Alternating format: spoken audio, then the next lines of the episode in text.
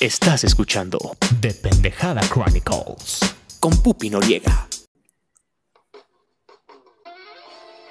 Bienvenidos a este miércoles de lo bombo, sensual, ardiente, encantador. Bienvenidos. Pónganse cómodos, agarren una silla, siéntense en el suelo. Yo soy Pupi Noriega y del otro lado de la línea tenemos a la más bella, hermosa, sensual, inteligente, amor de mi vida, Valeria Garduño. ¿Cómo estás el día de hoy? Súper contenta. De verdad, de verdad, estoy sorprendida con el, poder de convocatoria que hubo para este Lobombo. Así es, estamos muy felices. Pero antes de iniciar, cuéntanos, ¿cómo te fue el día de hoy? Ay, fue un día de locos, pero bueno, ya casi está por terminar. Vamos a cerrar con Tokio. Así es. Eh, ¿Estás bien? Tranquila, ¿cómo te fue en tu partido? Cuéntanos qué hiciste. Por favor, agárrate de la silla, siéntate en el suelo, ponte cómoda, cuéntanos. No, yo estoy en mi camita, o sea, de verdad, no es lo mismo los tres mosqueteros que 20 años después. Creo Luego nos tocó jugar contra chavitas de 15, 20 años, ¿no? Uno ya no está para esos trotes, oye. Justo. Y para que sepan los trotes de los que estamos hablando, recuérdanos quién eres, qué haces y a qué te dedicas. Soy Valeria Garduño, soy psicóloga, tengo un diplomado en psicología del deporte, soy mamá 24/7 y soy la persona que se encarga de estar interrumpiendo y acompañando cada miércoles a Pupi en su podcast nuestro podcast, nuestro. Recuerda, ¿ok? Y yo soy Pupi Noriega, si es la primera vez que nos están escuchando, si nos mandaron sus preguntas y no sabían a quién se las estaban mandando, yo soy Pupi, yo soy psicóloga, sexóloga, godines de recursos humanos y comparto los miércoles, jueves y a veces hasta los viernes espacio con Valeria Garduño.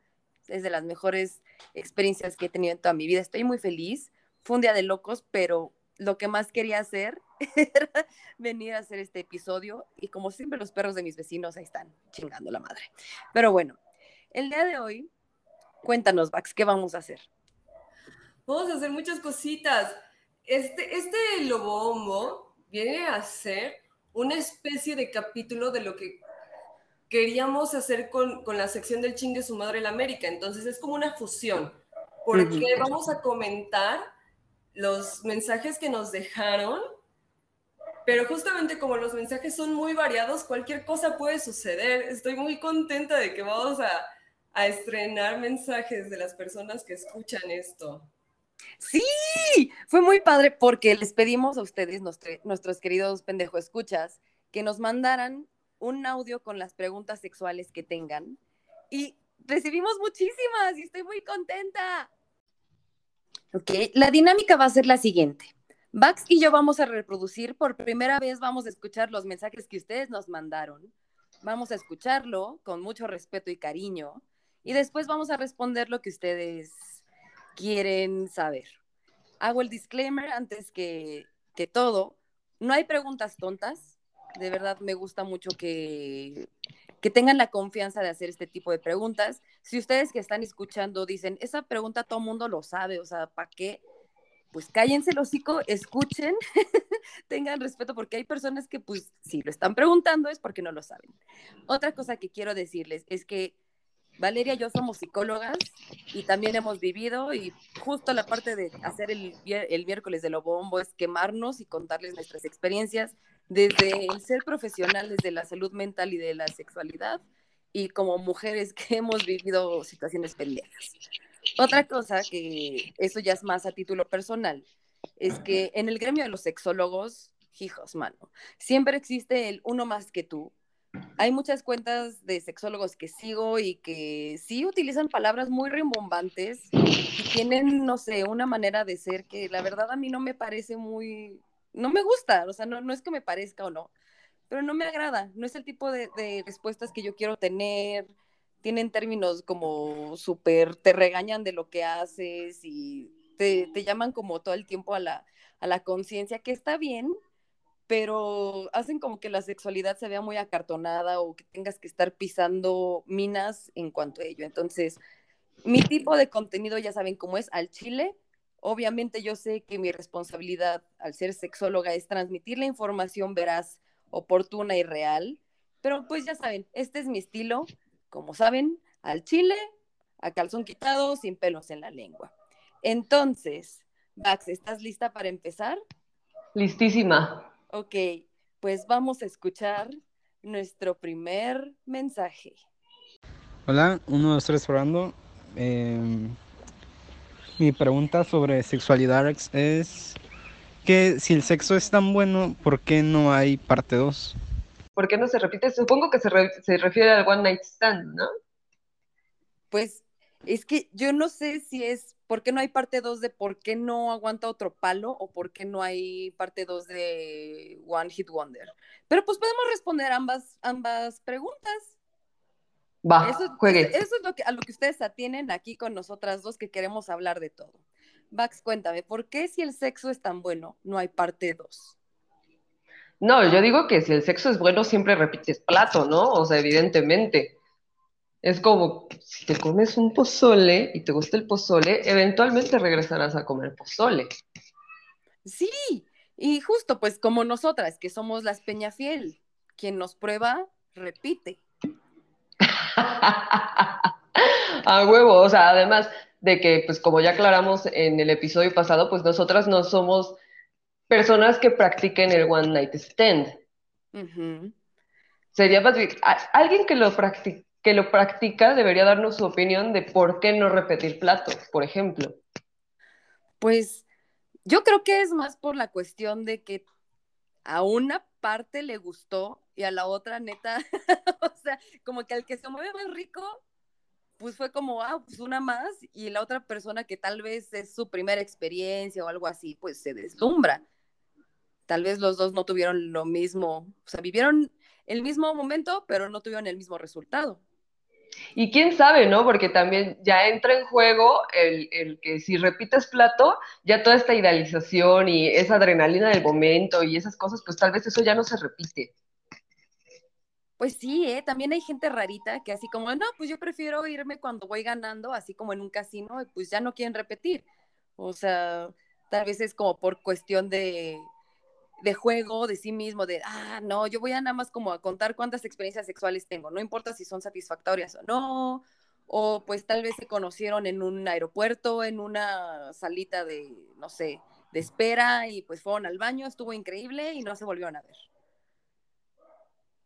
Sí, puede ser, pero si te arriesgas, por ejemplo, a que en interacciones posteriores pues te des cuenta de que tal vez en realidad eh, la interacción no es tan sencilla porque pues ya no llegas ni con la adrenalina ni con la, pregunta, la incertidumbre de cómo va a ser. Ya más o menos sabes qué terreno estás tocando y sabes qué fue lo que no te gustó de la vez anterior que podrías mejorar, ¿no? Que no y si no lo comunicaste con otra persona, pues tal vez su perspectiva es diferente. Y en una de esas, quién sabe si es más o menos torpe el segundo encuentro. Claro, siempre hay que dar la oportunidad de volver a empezar, yo creo pero seguramente si es la cuestión de que preguntabas de por qué no hay parte 2, híjole, es que, no sé, yo creo que más bien es una cuestión de logística. Yo lo voy a dejar así, o sea, no voy a entrar en tanta controversia, yo digo que es una cuestión de logística, de que tal vez se mudó, se conocieron una noche y estuvo increíble y no se pasaron el teléfono, ya, solo creo que son esos detalles finos de la, de la comunicación. Te evitas todo compromiso responsabilidad afectiva, etcétera, etcétera.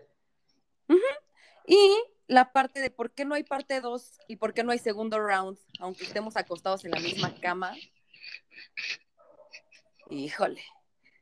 Digo, esta pregunta a mí, a mí me cala porque sí me ha pasado que es como, güey, yo quiero más, yo quiero más, yo quiero más, yo quiero otro round, por favor, hasta que esté rosada, hasta que no pueda mear mañana.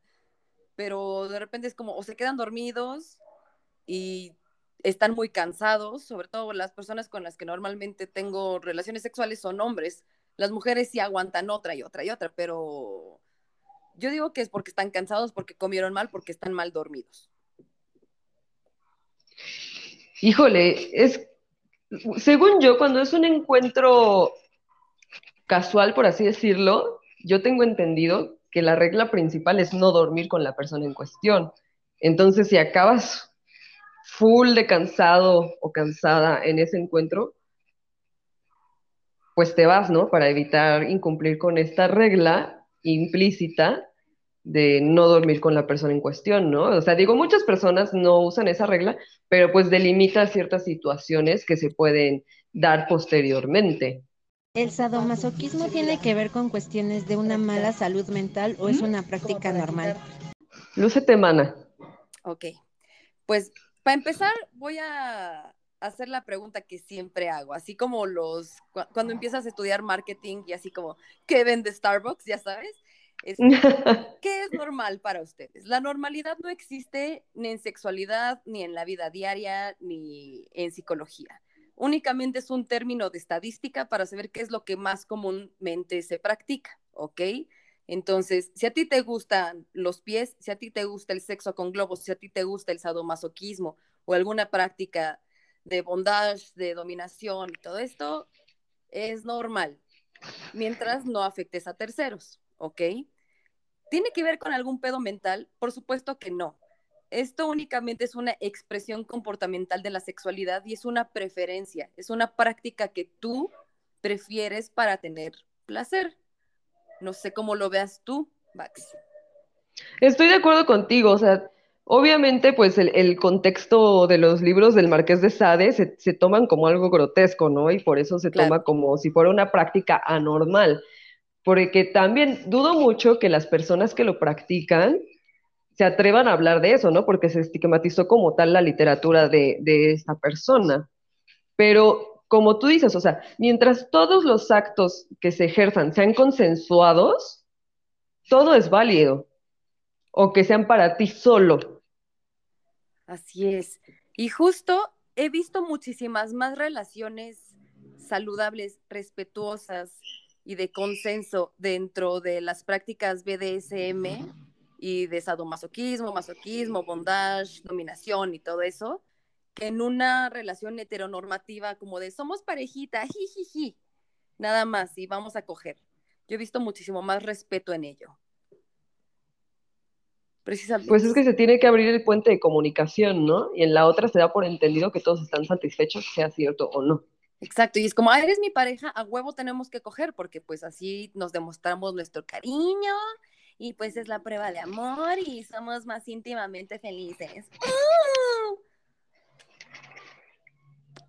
Y sí, mucho tiempo, mucho, mucho tiempo se vio como una perversión esta parte de que obtienes placer a través de la humillación, a través del dolor, pero también hay que, no, no podemos generalizar a las personas que tienen este tipo de prácticas ya como como tal, vamos a decirlo de manera profesional. Recuerden, y, vuelvo a, enfatizar que este, este programa, este show el día de hoy, vamos a utilizar las palabras más simples que podamos. O sea, sí vamos a dar información, pero vamos a hablar al children, ¿ok? O sea, realmente, si tienes este tipo de prácticas, no vamos a generalizar de, no, pues entonces eres una persona súper controladora y eres una persona mala onda, algo así. O sea, no es que vayamos por la calle con un estandarte de, a mí me encanta que me eyaculen en la cara. O sea, puedes ver a una persona de lo más en el Oxxo comprando un chocotorro y puede que esa persona sea el sumiso de otra persona y que le encanta que lo amarren y comer caca. Entonces, no hay una manera en la que digas, ah, mira, esa persona se ve que está... Sí, hay muchos rasgos de personalidad en los cuales podemos ver cómo influye nuestra sexualidad, por ejemplo, yo siempre les he dicho, yo soy una persona muy controladora en mi vida laboral, en mi vida personal, ta, ta, ta. Entonces, cuando llega la parte de la intimidad sexual, yo prefiero que me dominen a mí. Es como, güey, yo ya no me quiero encargar de esto. Este es el momento en el que estoy más vulnerable. Por favor, domíname tú a mí. Entonces, tú como psicóloga, ¿cómo ves esta parte de, de los fetiches y de las expresiones comportamentales como el sadomasoquismo? Pues es que los fetiches en general son comunes, o sea, lo que va variando es, el objeto al que, al que se lo dedicas.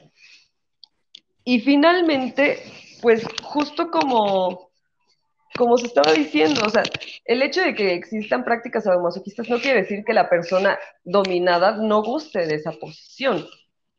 Finalmente, por eso existe este consenso de ambas partes. Cuando la persona está siendo dominada y no está consensuado, ahí sí estamos hablando de, muchos problemas que creo que no nos vamos a meter en eso en este momento, pero pues la persona que está ejerciendo esa dominación lo está haciendo con, con todo el afán de violentar sexualmente a esa otra persona. Correcto. Ahí podríamos estar hablando ya de delitos tal cual.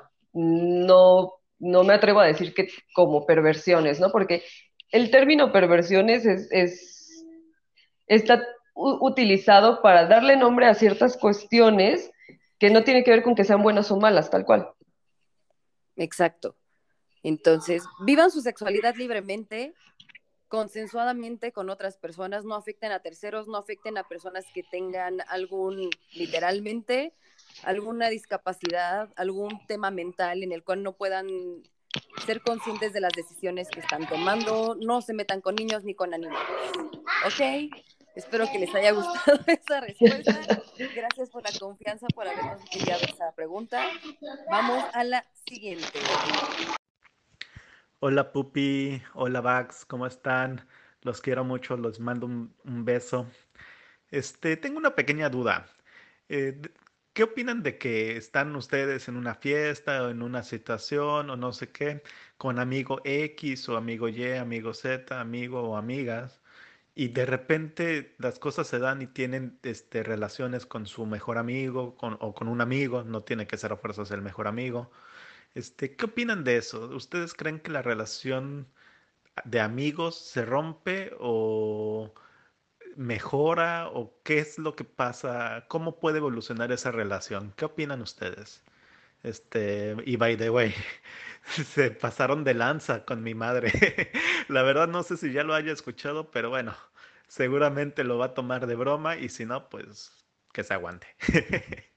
Saludos, los amo. Ah, ya casi se me olvidaba. Pupi, este, si vas a querer lo que me pediste en el último podcast, este, para comprarlo, digo, ya cuando vaya para allá, lo compramos juntos si quieres. Saludos, los amo mucho.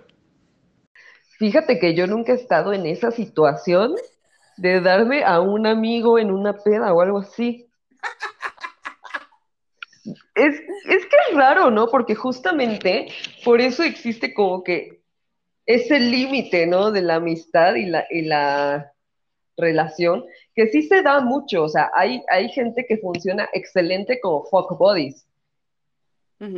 Pero por eso son, importantes los límites que tiene cada tipo de relación, porque si se cruza uno de esos límites, entonces sí, la forma que pueden evolucionar las situaciones personales puede ser muy complicada, porque nosotros, por ejemplo, no sabemos si la persona en cuestión sí quiere contigo, o sea, tal vez tú lo friendzoneas, pero de repente él sí quiere contigo, ahí podemos tener muchos problemas para empezar, ¿no? Porque tú estás pensando en que puede ser algo que pasó esa noche y ya.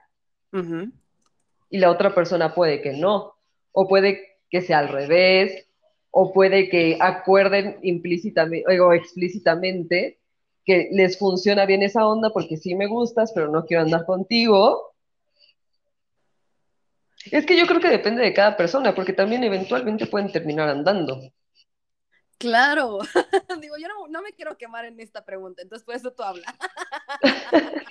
es que cada persona ve las cosas de una manera tan diferente, porque es una práctica que puede llegar a ser común. O sea, yo sí he escuchado varias historias por ahí de gente que en la peda, pues, pues sí se dan su agarrón. Pero está cagado porque hay gente que pues está muy claro, ¿no? Que fue, fue puro cagadero. Y nadie dice nada, nadie vuelve a hablar del tema y no hay pedo, seguimos siendo compas y como si no hubiera pasado. Pero hay gente que se engancha bien cabrón en esta parte de, pues tú ya, ya tuvimos que ver, a ver, ríndeme cuentas, ¿no? O ahora qué somos, o ahora qué pedo con nosotros, ¿no? Sí, o sea, para que dos personas en una situación de fiesta y de que estén en cercanía y se vayan conociendo y terminen cogiendo al final de la noche, pues influyen muchas cosas, o sea, tal vez sí se tenían ganitas o tal vez fue como, pues, estabas triste y fue lo primero que se te cruzó algo así, digo, depende, es muy individual, la amistad entre esas personas se rompe, puede que sí, no es el 100% de los casos, puede que sí, si no son claros desde el inicio de, pues, ¿sabes qué? Pasó esto, estuvo chido, me encantó, pero hay que dejar la amistad como siempre. No sabemos. Evoluciona la relación, puede que incluso sean mejores amigos después de ello, o sea, que digan, ah, pues la verdad es que pues no estuvo tan chido, pero pues estuvo cagado, jijiji, jajaja. No vamos a volver a hablar de ello o lo vamos a utilizar como chiste local y pues podemos ahora ya ser más amigos al respecto, porque pues no sé, tal vez quería yo experimentar algo contigo que no me daba confianza con alguien más, ya lo hice y te sigo queriendo. Entonces, depende de la plataforma en la que tú te relaciones con otra persona. Es padre, digo, si ven que Adrián me está preguntando que si quiero cosito. Suegra, perdóneme. pues ahí les puedo dejar una respuesta. Dentro de lo bombo, pues yo creo que sí, o sea, yo siempre les he dicho, yo me voy a terminar casando con Adrián, o sea, y él es mi amigo, pero pues nos amamos y soy muy feliz con ello y vamos a comprar juguetes sexuales cuando venga a México, entonces, ahí está su respuesta. ¿Algo más que quieras agregar, Max? Sí, o sea, si alguien ha tenido alguna vez un fuck body, que nos diga cómo es, o sea, cómo se delimitó, cómo no pasó la línea de, de tener pedos porque no debe ser tampoco fácil aclarar esas situaciones, ¿no? Porque mucha gente, de hecho, no se anima a decir, me gusta este cuate o me gusta esta amiga, porque no quieren que cambien las relaciones, ¿no? Exacto, es como, güey, yo quiero seguir yendo a comer contigo, quiero seguir encontrándome contigo en alguna fiesta o algo así sin ser incómodo. Quiero tener estas cosas que luego cuando le dices a alguien, ¿sabes qué me gustas? Se pierden está muy cabrón eso. O sea, a mí sí me ha pasado, o sea, sí he estado en esa situación en la cual yo estaba súper enamorada de una persona que era únicamente mi amigo, pero híjole. Se, e, era, no tenía como muchos límites legales ese, ese tipo de relación, sufrí mucho, la verdad. Entonces, por eso me terminé casando con otra güey. Uh, uh. Sí, esa es otra historia. El matrimonio como resoluciones a, problemas de la vida cotidiana. Exacto, o sea, entonces puede que pues cojan con su amigo y la relación evolucione a que sean mejores amigos y ya pase así, o que tal vez uno esté enamorado del otro por toda la vida, pero siga respetando el límite, o puede que digan, no mames, como esa canción horrible de Miranda de, eres amiga y ahora eres mi mujer, pues, ¿por qué no? La verdad es que yo lo único que puedo decir es, pues, ¿por qué no? O pueden terminar como Adrianillo, que nos vamos a casar. Hola. Hola, suegra, la amamos mucho. Hola. Em, me gustaría saber su, bueno, más que su opinión, o sea, que hicieran tres sugerencias para que una mujer viviera plenamente su sexualidad y para que un varón viviera plenamente su sexualidad dentro de el contexto siglo XXI, eh, posmodernidad, todo esto. Y pongo la diferencia entre mujer y varón porque creo que pueden ser sugerencias muchísimo más focalizadas, em, eh, sobre todo considerando los contextos contemporáneos. ¿Va? Besitos. Yo vería mucho sin género, o sea, por ejemplo, lo que es la película de Hollywood y el porno, todos están lejos de lo real.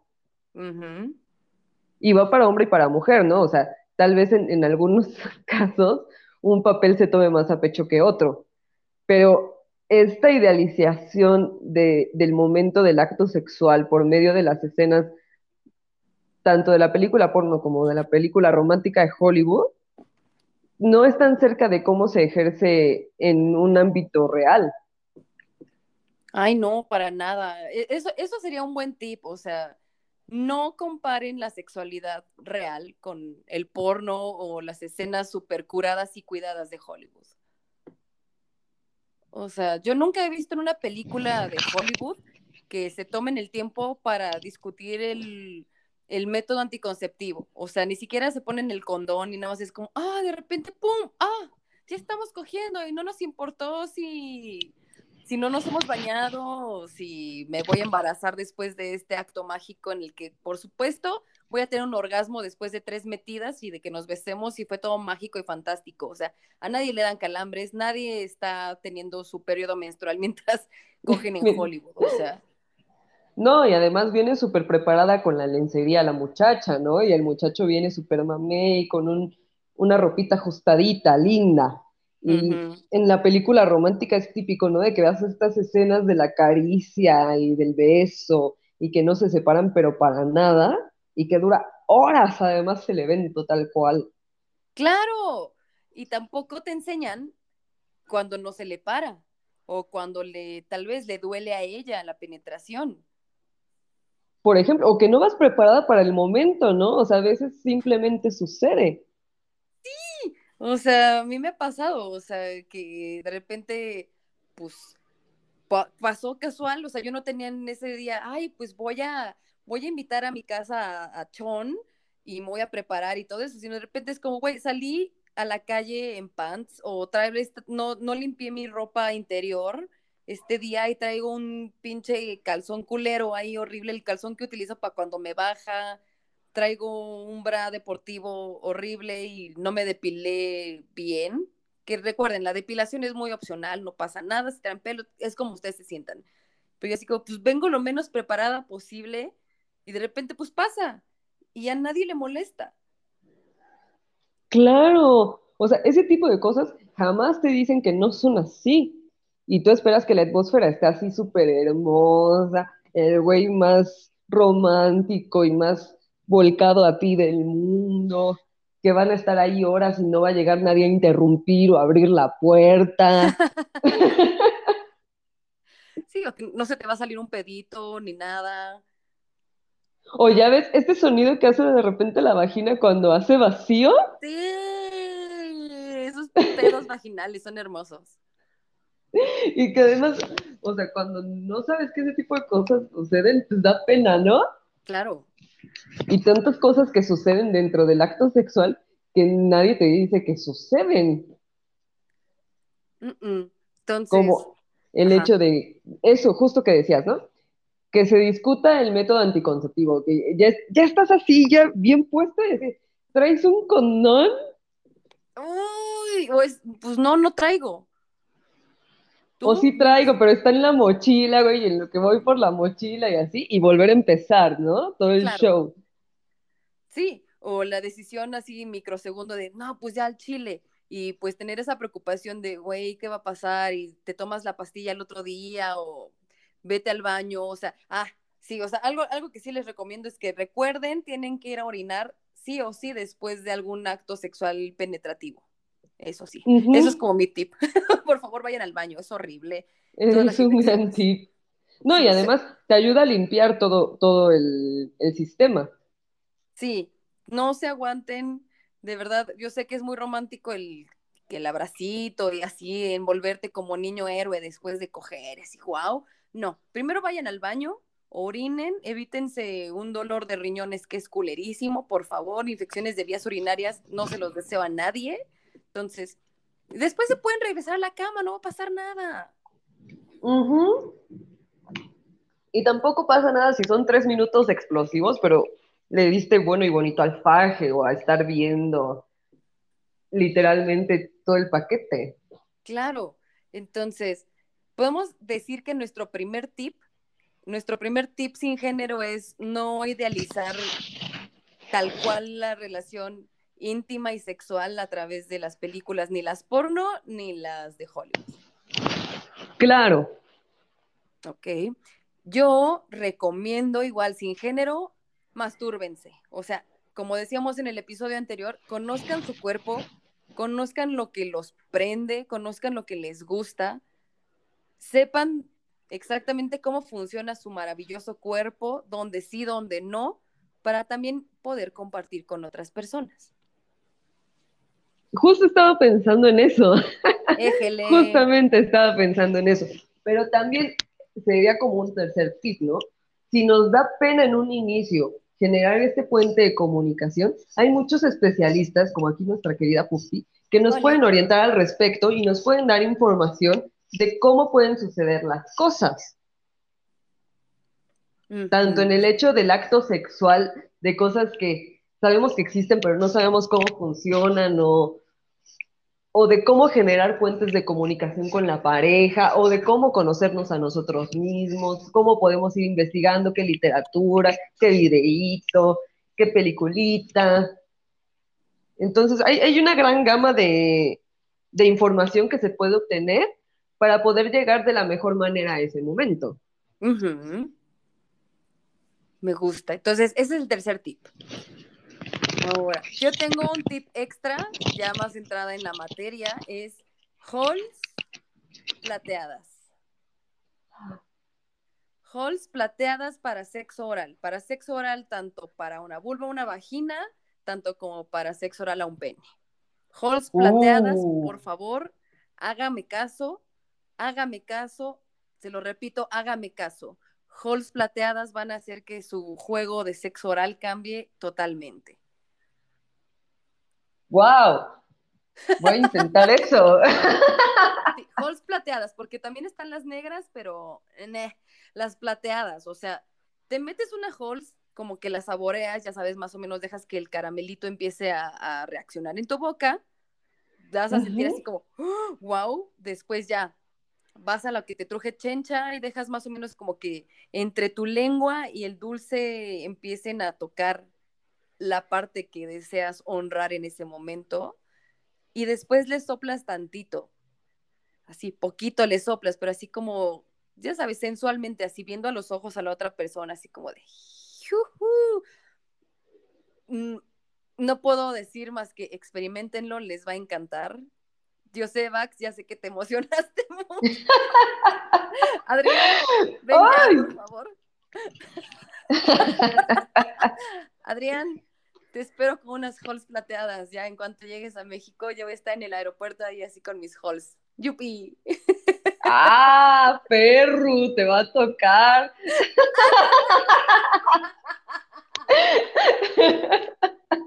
Hola, suegra, otra vez. Si Adrián regresa muy contento a su casa, ya sabe culpa de quién es. Si llega oliendo a menta,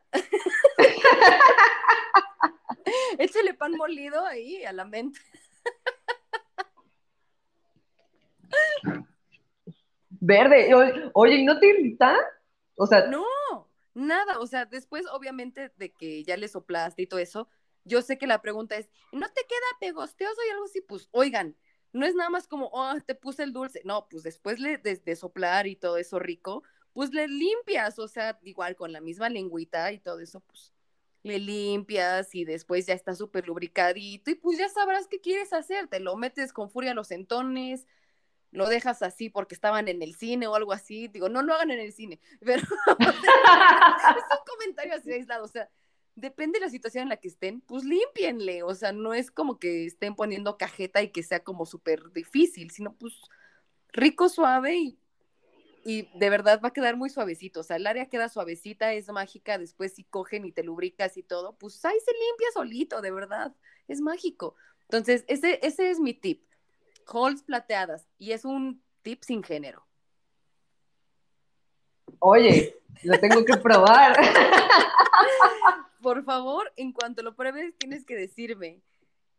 Sí, o sea, yo había intentado el frío caliente, ya sabes, de que te echas un trago de lo que sea con hielo y que se va calentando en tu boca. Sí. Y he tenido buenos comentarios al respecto. Por supuesto, mija. Pero de verdad, prueba esas halls plateadas y te juro, no es mame, o sea, incluso cuando salieron estas halls, hubo una campaña publicitaria muy al respecto de ello, como guiño guiño, o sea, ni siquiera ya como de halls para después de los taquitos, sino era súper doble sentido, así de si no sentías las otras con esta sí la vas a sentir, o sea, me encantó la publicidad que agarró Halls, o sea, fue como de, como electrolit, que pues sabes, pues son electrolitos para pues la diarrea, para una enfermedad o algo así, y ya lo utilizaron como de mame y es como para la cruda, güey. Ya supieron que su nicho es ese. Entonces, Halls también ya, ya le entró al mame, literalmente. literalmente. Y sí, ahorita te mando esa campaña publicitaria, me encantó. Sí, porfa, que además también hay unas campañas de condones que estuvieron muy buenas en algún momento, ¿no? Sobre todo creo que para unas olimpiadas o algo así. Sí, fue mágico. Ok, te toca, te toca a ti decir un tip mágico. Ya, ya, ya pasamos de lo, de lo maduro a, a darle a lo duro. A ver. un tip mágico, pues que intenten de todo lo que les plazca. O sea, de verdad no pasa de que digas esto no me gustó. Me encanta. No hay nada como el ensayo y el error para saber qué te puede más o qué te puede menos. Exacto, y justo no tomarlo tan en serio, sí con respeto, pero no tan en serio, o sea, no como de, ok, y tiene que salir perfecto, sino también parte de la intimidad y de esa cosa que buscamos en la sexualidad compartida es el hacer un lazo con la otra persona. Y si de repente dices, güey, hoy voy a traer el látigo porque se me antojó y de repente nos cagamos de risa porque me veo cagadísima con el disfraz, pues no te ofendas y da risa, agarrarlo como estamos nerviosos los dos, es gracioso y de repente pues ya de ahí viene el agárrate papi, termíname las, las pirámides aquí, papito rico, pum. Güey, perdón, es que acabo de recordar. Digo,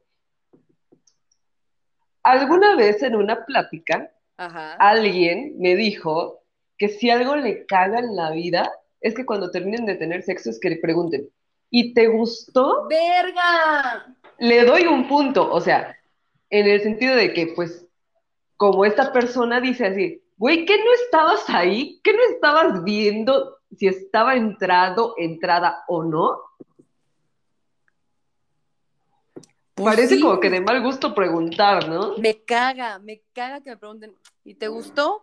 Es como, güey, claramente viste que no.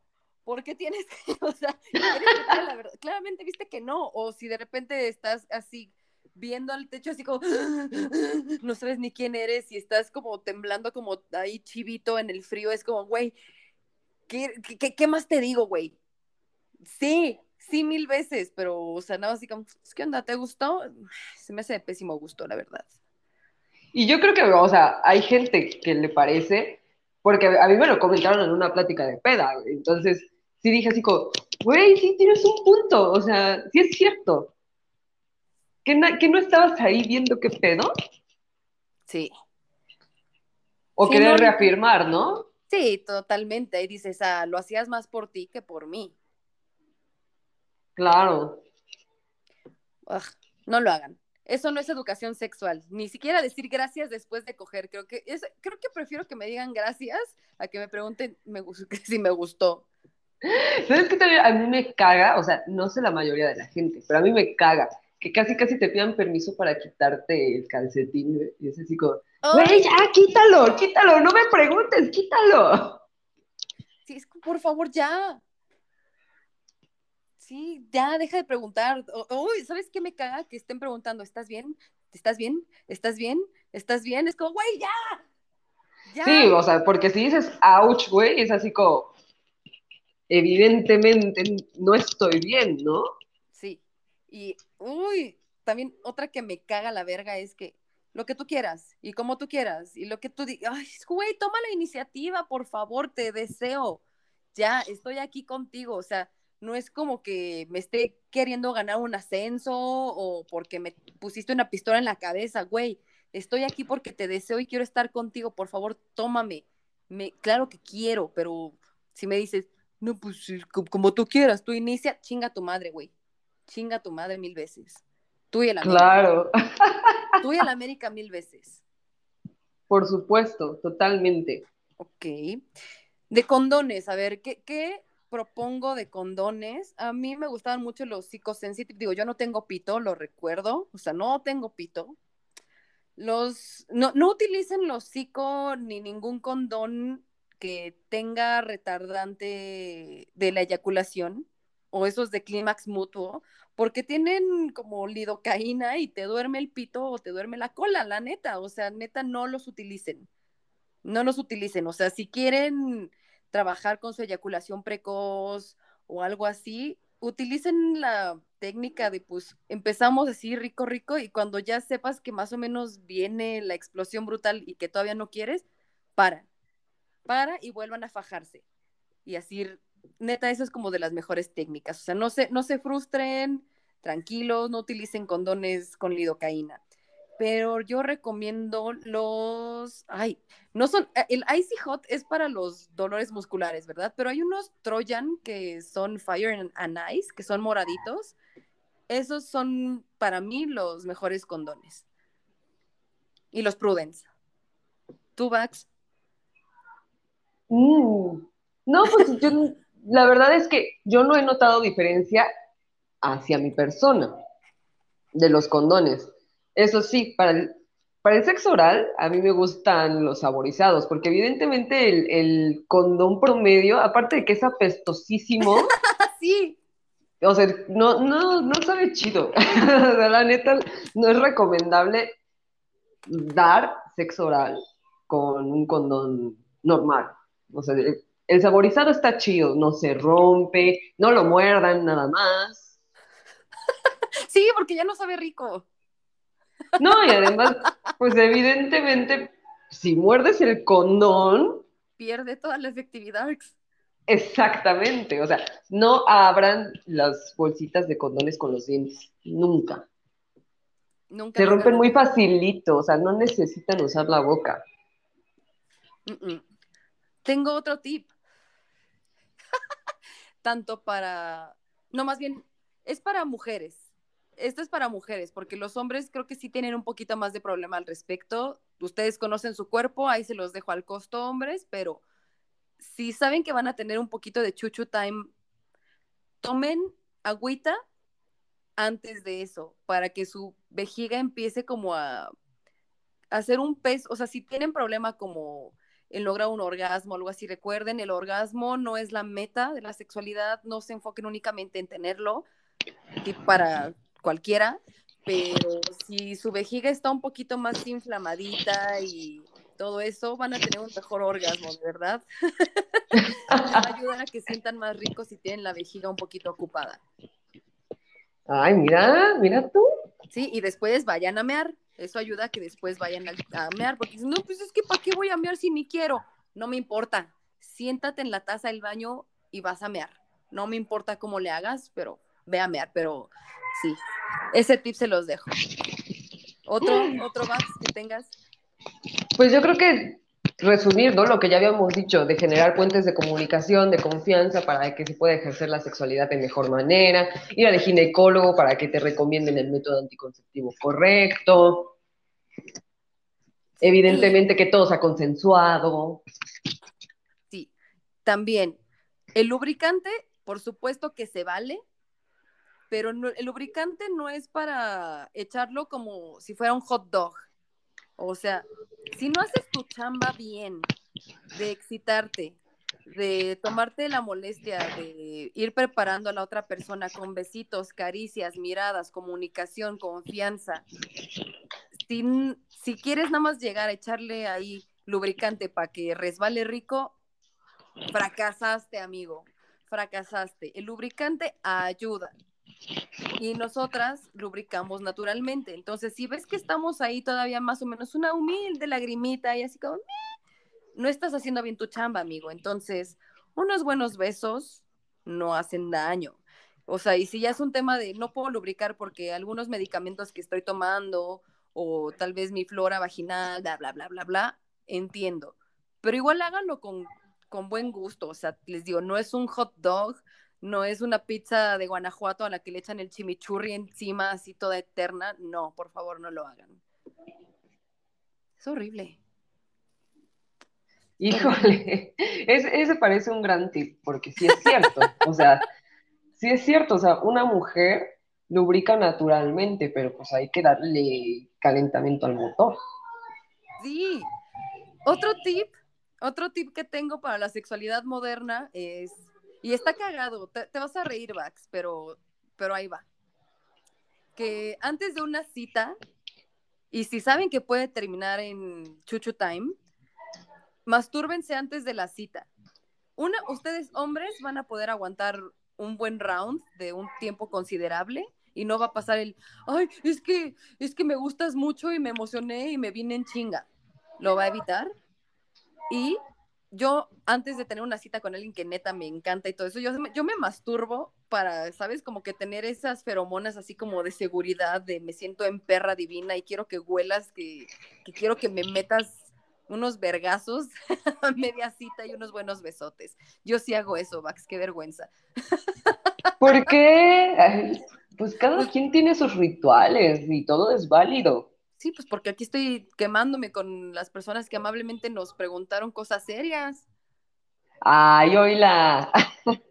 Pero si mastúrbense antes de una cita o incluso si están nerviosos y quieren pedir algo, ya sea algo en la tienda, ya sea algo a tu jefe, ya sea algo a tus padres, mastúrbense para estar más seguros, tranquilos, relajados y con esa feromona como de, de animal salvaje, de wow, te voy a poner toda la atención del mundo. Mm. Ay, mire, sí, sí, sí, eso puede funcionar. Psicología animal con Pupi Noriega. Hola Pupi, ¿qué tal estás? Te saluda Tony. Eh, mi pregunta es, sexualmente hablando, ¿qué es lo mejor que puede hacer eh, alguien por ti mm, o por su pareja? Ok, pues gracias, sí, estoy bellísima, muchas gracias. ¿Qué es lo mejor que puede hacer alguien por mí? Lo mejor que pueden hacer por mí es hacerme una transferencia bancaria muy, muy, muy y dejarme en paz. O sea, eso es lo único que, así, ¿qué es lo mejor que pueden hacer por mí? Pues hacerme una gran transferencia bancaria, mandarme flores, decirme que soy muy bella y todo eso y dejarme en paz y no pedirme nada al respecto. Pero, ¿qué puede hacer alguien por su pareja? Vax, ahí te va. Mm, pues muchas cosas.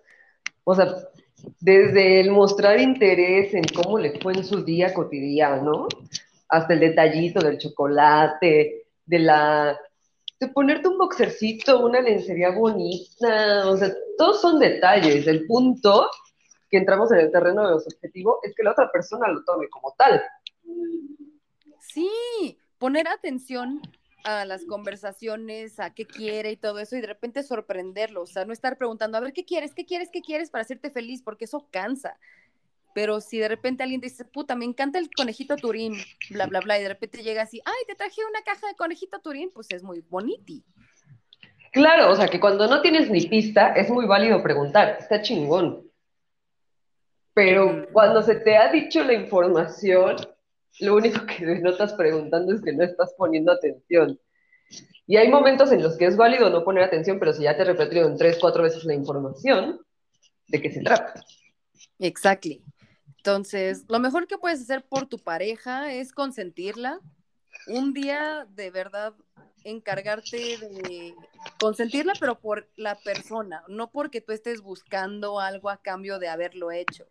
O sea, si sabes que, no sé, tuvo un día muy pesado, tiene trabajo, bla, bla, bla, los niños lo están desquiciando, lo que sea, es como, ¿sabes qué? Este día te lo voy a dedicar a ti.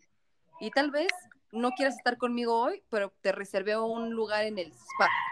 O sé que tú querías ir a, no sé, hacerte las uñas, ya te reservé, yo te lo invito, te traje esta comidita, yo sé que no quieres salir estos días, entonces vamos a hacer un fuerte de, de, colchones y cobijas y vamos a acampar dentro de la casa y vamos a ver películas y las películas que te gustan a ti. Entonces, dedicarle un día entero a, a una persona es bonito. Eso es lo mejor claro. que hacer. Sí. Que te pongan atención también es bonito, por ejemplo. Sí, o sea, y en cuanto a sexualmente, es que va a depender de cómo te hayas llevado con esa persona anteriormente. Si alguien te está chingue y jode con que, güey, me encantaría probar esto y esto, y de repente tú dices, ¿sabes qué? Estoy en el mood, voy a hacerlo sin tanto, sin tanta laraca y sin negociarlo para que después me des algo a cambio, pues eso está bien no sé, o sea, consentir algo. Me encantaría tener sexo anal, pues vamos a tener sexo anal.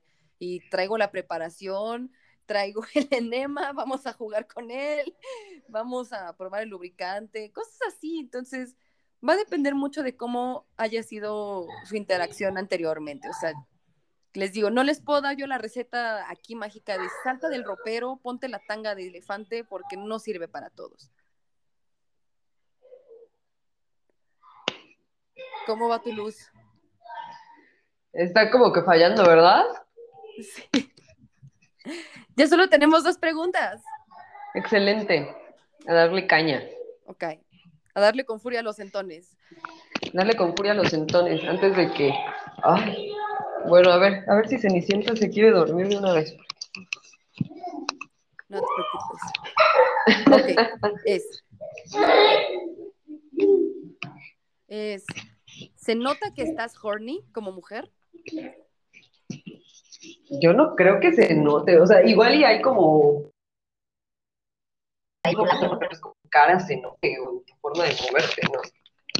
No, exacto, o sea, se puede notar en cuanto a que te ves un poquito más como rosita de la cara, o sea, porque las zonas erógenas al empezar a mover la sangre por el cuerpo para prepararse para la acción, pues esta irrigación llega a las mejillas y sí te puedes ver un poquito como más rojita, así como de mmm, bonito, ¿sabes? Así como ese, ese tono que quieres tener después de hacer ejercicio, pero sin tener que sudar brutalmente. O sea, mira, o sea, los, los cambios cuando estás horny un poquito dilatada, pero no es como que estés ahí con una lupa así de a ver, a ver tus ojos más cercas. O sea, se te pueden medio hinchar a veces los labios. A mí sí me pasa eso, o sea, que los labios, los de arriba, claramente, los de la boca, se me ponen un poquito más rojitos, o sea, sí se me, como que se me hinchan un poco.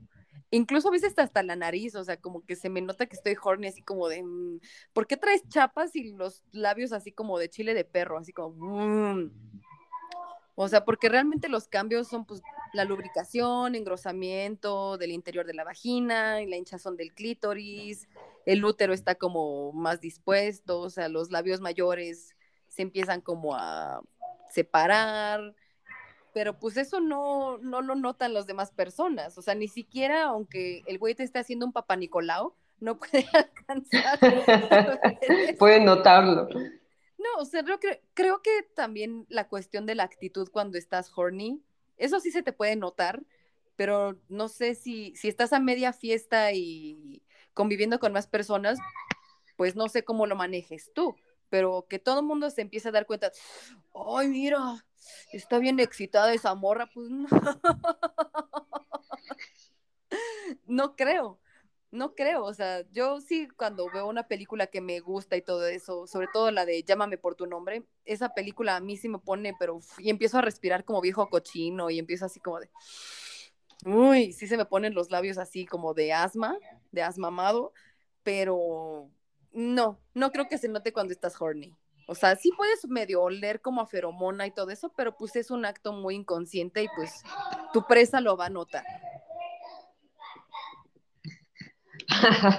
sí, sí, además, o sea, yo creo que no es consciente, ¿no? El hecho de que te llegue el tufo, o sea, el olorazazo, y que tú digas, güey, esto, esto me agrada, aquí no, o sea, como que nada se te enciende la onda de, ah, mira, todo eso.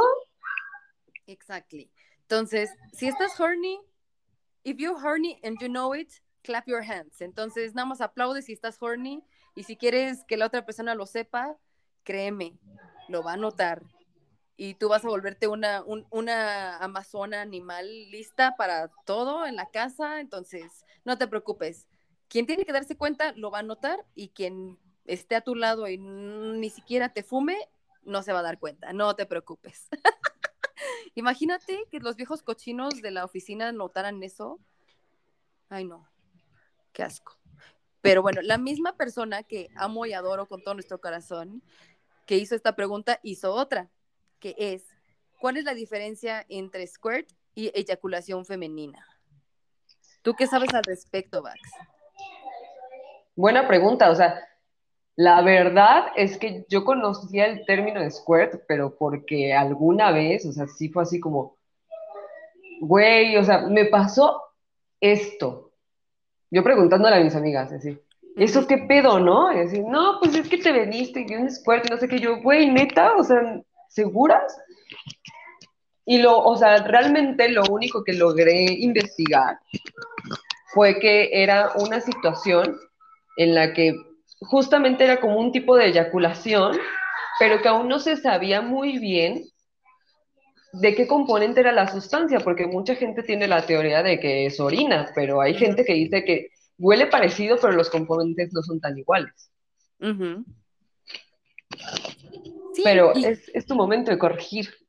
Pues mira, una, no se traumen mujeres si no lo han experimentado. Yo sé que hay muchísimo porno y muchos memes y muchos chistes al respecto y mucha presión social sobre todo dentro de, del gremio masculino de quiero que te vengas y quiero darme cuenta así como yo te eyaculo la cara. No se preocupen, no sucede en todos los casos, puede que nunca lo vivan en su vida y está bien. Se puede confundir porque sucede en la misma zona. El squirt es la expulsión de una cantidad variable de orina diluida durante la actividad sexual o el orgasmo. Entonces se, se, expulsa por la uretra y pues se parece a agüita clarita y pues es bonito. O sea, sí es como de, güey, estuve excitadísima, me encantó y salió. O sea, porque fue tanta las contracciones y bla. Y sucedió. La eyaculación femenina es un poquito como de fluido blanquecino, igual como la eyaculación masculina, pero son, es, un liquidity que sale de las glándulas de skin, que es como la próstata femenina, y realmente pues es lubricante, o sea, básicamente es el lubricante natural que tenemos y pues de repente sale así en un chingo. Entonces, yo nunca lo he vivido, honestamente, nunca me ha sucedido, nunca, no puedo decir, wow, fue esto y sentí así, pero al parecer tú sí, entonces, a ver, mija. Pues es que para mí no fue por ejemplo, tan intenso como el clímax de un orgasmo de clítoris, por ejemplo. O sea, sí se siente rico, si hay una buena estimulación. Nunca me había sucedido, la verdad. Pero sí, se me hace más intenso un, orgasmo de clítoris, por ejemplo. Claro. No se me hace así como que súper, súper mega guau y qué chingón que te pasa cada rato. Que además, también, según yo, tiene que ver con muchos factores, o sea, tanto de la posición, de qué tanto el, el pene ahora sí que aprieta, como la, la, vejiga, por ejemplo, qué tan hidratada estás o deshidratada estás. También como el tipo de estimulación que se da es diferente. Pero son muchos factores. Sin embargo, en mi experiencia no es como que llegues y, y explotes.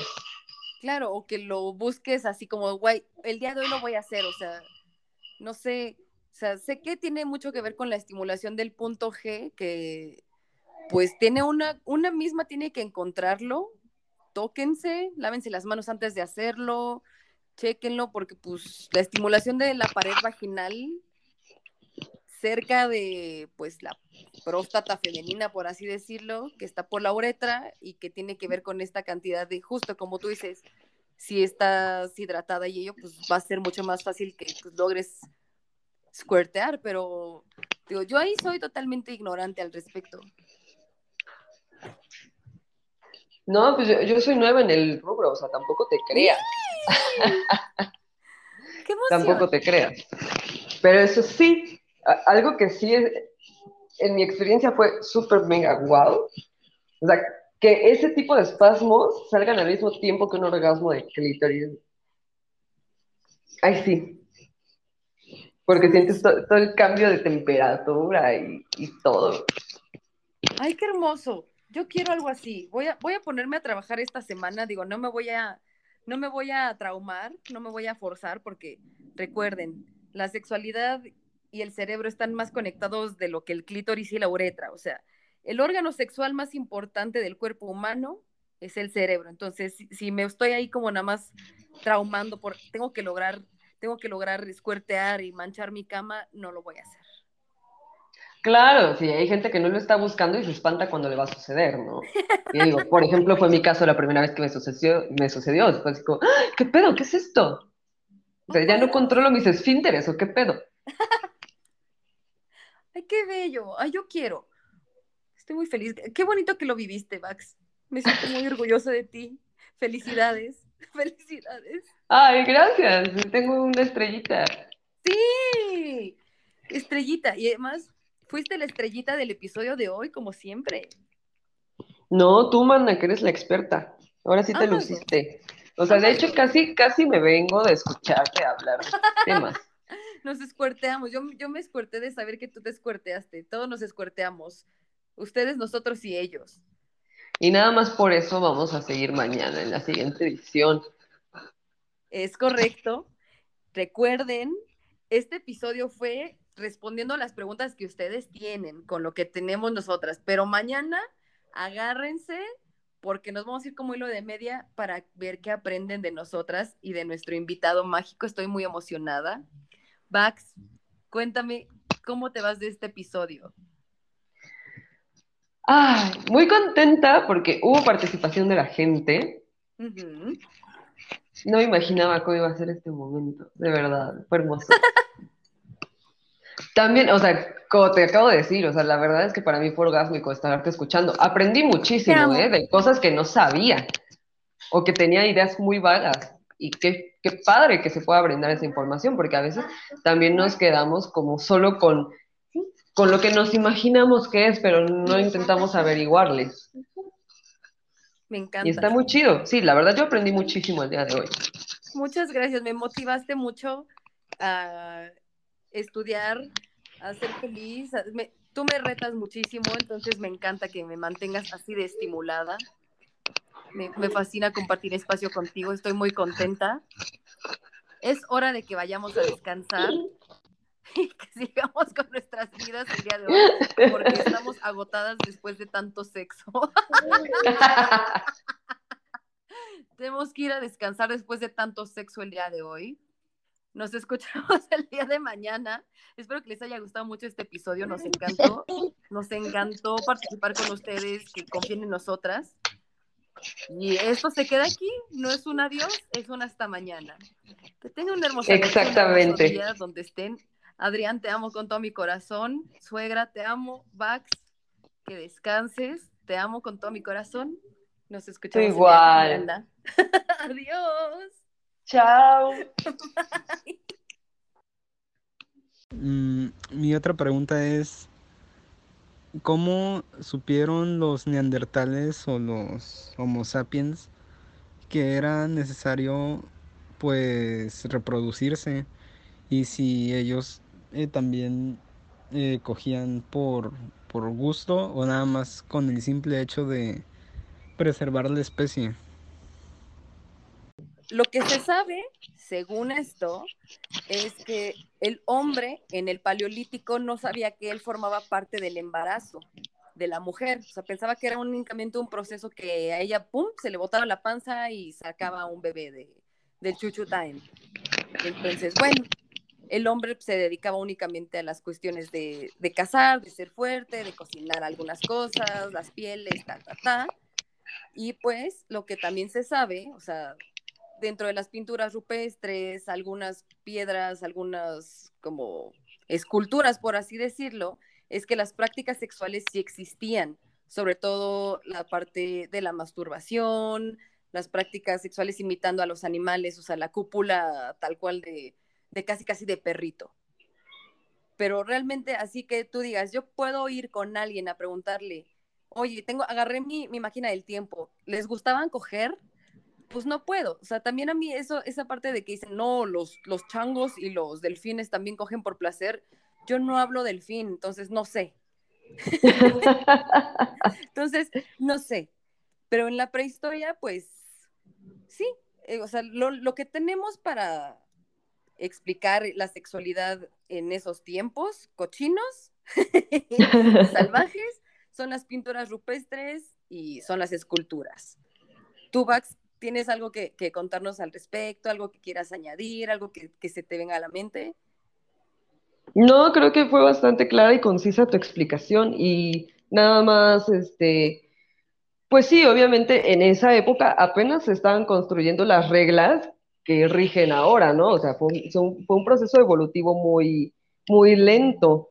y no nos regían las mismas los mismos pensamientos ni las mismas redes de apoyo, etcétera, etcétera. Entonces es muy difícil pensar que lo hacían meramente por el placer de hacerlo. Sí, creo que fue más la sociedad y el ir entendiendo el valor de las palabras y el valor de los pensamientos y todo eso, el darle algún mote de placer a las cosas. Entonces, si alguien tiene una máquina del tiempo, llévenos por favor y les preguntamos. Muchas gracias. Ahora, Bax, siguiente pregunta. Y esta es sobre si utilizas la inyección anticonceptiva más píldora anticonceptiva, o sea, si está bien hacer eso. A ver, Bax, ¿tú qué opinas de utilizar dos métodos hormonales de anticoncepción? ¿Qué pasa si te pones de inyección para no embarazar y tomas una pastilla anticonceptiva? ¿Sobre una misma persona? Sí. Yo creo que no es recomendable, ¿no? Porque la bomba hormonal debe ser potente. O sea, es recomendable usar condón con otro método anticonceptivo, pero hasta donde yo tengo entendido, no es recomendable usar dos métodos anticonceptivos simultáneos. Tal vez si el hombre se inyectara y la mujer usara otra situación, píldora, DIU, etcétera, etcétera, podría funcionar, ¿no? Sin, sin tantas consecuencias al cuerpo. Ya, ya un solo método tiene una gran bomba para ti. Sí, y de una vez les digo, no aumenta la eficacia anticonceptiva el utilizar dos métodos hormonales en una sola persona. Lo que se recomienda es algo que se llama el doble método, que es utilizar un método hormonal, ya sea el DIU, el parchite conceptivo, las inyecciones, pastillas, tiquití, y uno de barrera, como es el condón. Recuerden, los métodos hormonales no te van a proteger de una infección o una enfermedad de transmisión sexual. Recuerden, o sea, el que sí me estoy cuidando, me estoy tomando mis pastillas, no va a evitar que te hagan un chancro en la cola. ¿Ok? Y si utilizas dos métodos hormonales, además, como dice Vax, perfectamente, un solo método te va a hacer cagada el sistema, punto, o sea, no hay otra manera. Y puede aumentar el riesgo de tener una trombosis venosa muy culera, o sea, realmente, ¿para qué, te, qué te metes más chochos? o sea, no te van a crecer las chichis, no te va a crecer el pito, no te va a crecer el cabello si utilizas dos métodos hormonales, no le hagan caso a sus tías, por favor. También, es como, tienen que ir con un profesional de la salud a ver qué método anticonceptivo hormonal les puede ayudar. Incluso hay personas a las que neta tienen que huir de ellas. Entonces no es como, ay, sí, voy a ir a comprarme mis pastillas y mi parche. No, no hagan un desmadre con su cuerpo, por favor. Si no saben lo que se están metiendo, no lo hagan. Y hablo también de los pitos. Sí, porque además, o sea, no sé si alguien de verdad se ha puesto a leer las contraindicaciones, además de que tienen un buen de efectos secundarios puede tener muchas consecuencias si lo usas sin, que te lo, te lo receten tal cual, porque cada cuerpo reacciona diferente. Y si puede haber más o menos propensión a ciertas enfermedades con el uso de métodos hormonales. Tú, Bax, ¿cuál ha sido tu experiencia utilizando el DIU? Yo nunca he usado el DIU, por ejemplo, o sea, yo lo único que he utilizado es condón y pastillas anticonceptivas, que además las empecé a usar no como método anticonceptivo, sino porque la ginecóloga me las recetó para los quistes ováricos. En un mes engordé como cerdo, o sea, subí muchísimo de peso. Y además, pues sí, te altera un poquito el, el estado de ánimo. Yo decía que no, pero la gente se me decía que estaba más irritable. Y además, todo el tiempo tenía ganas de comer, tenía ansiedad. Muy pobrecita. Y esta segunda vez que las empecé a tomar, que las retomé, sí noté cambios en mi cuerpo luego, luego, por ejemplo. O sea, sí noté como que me empezó a crecer un poquito la cadera, un poquito la pierna, de repente dolor de cabeza. El primer mes estaba que yo ni me aguantaba de caliente, la neta. Wow. Sí, no, no, no, o sea, de verdad te mueven un, buen de cosas. Obviamente tenía más hambre, pero como ya me había pasado, que ya había subido mucho de peso la vez anterior, como que me di mucho en, la tragadera. O intenté sí estar comiendo, pero pues verduritas, agua o algo así, como para calmar un poquito el hambre. Y obviamente, pues también noté un poquito de, de irritabilidad. Ay. ¿Y qué tal lo horny? No, pues ya un mes después ya se me quitó. Ah. Pero afortunadamente hubo desfogue a, esa calentura. Ay, qué bueno. Sí, yo, creo que eso me niveló. Qué bueno, qué bueno, qué envidia. Como siempre, el rico humillando al pobre, ¿verdad, Valeria? Ay, no, tú eres rica en información y en experiencia. qué bueno que no estoy tomando ningún anticonceptivo ahorita, porque imagínate, ya andaría como león enjaulado. Ay, no, eso sí debe ser horrible. Sí, es horrible. Aunque más que puerca, creo que una buena pregunta es cómo olvidar o quitarte a tus parejas pasadas en temas sexuales. ¿Como para qué es necesario olvidarlo? En el sentido de que, pues tú como persona eres un cúmulo de experiencias.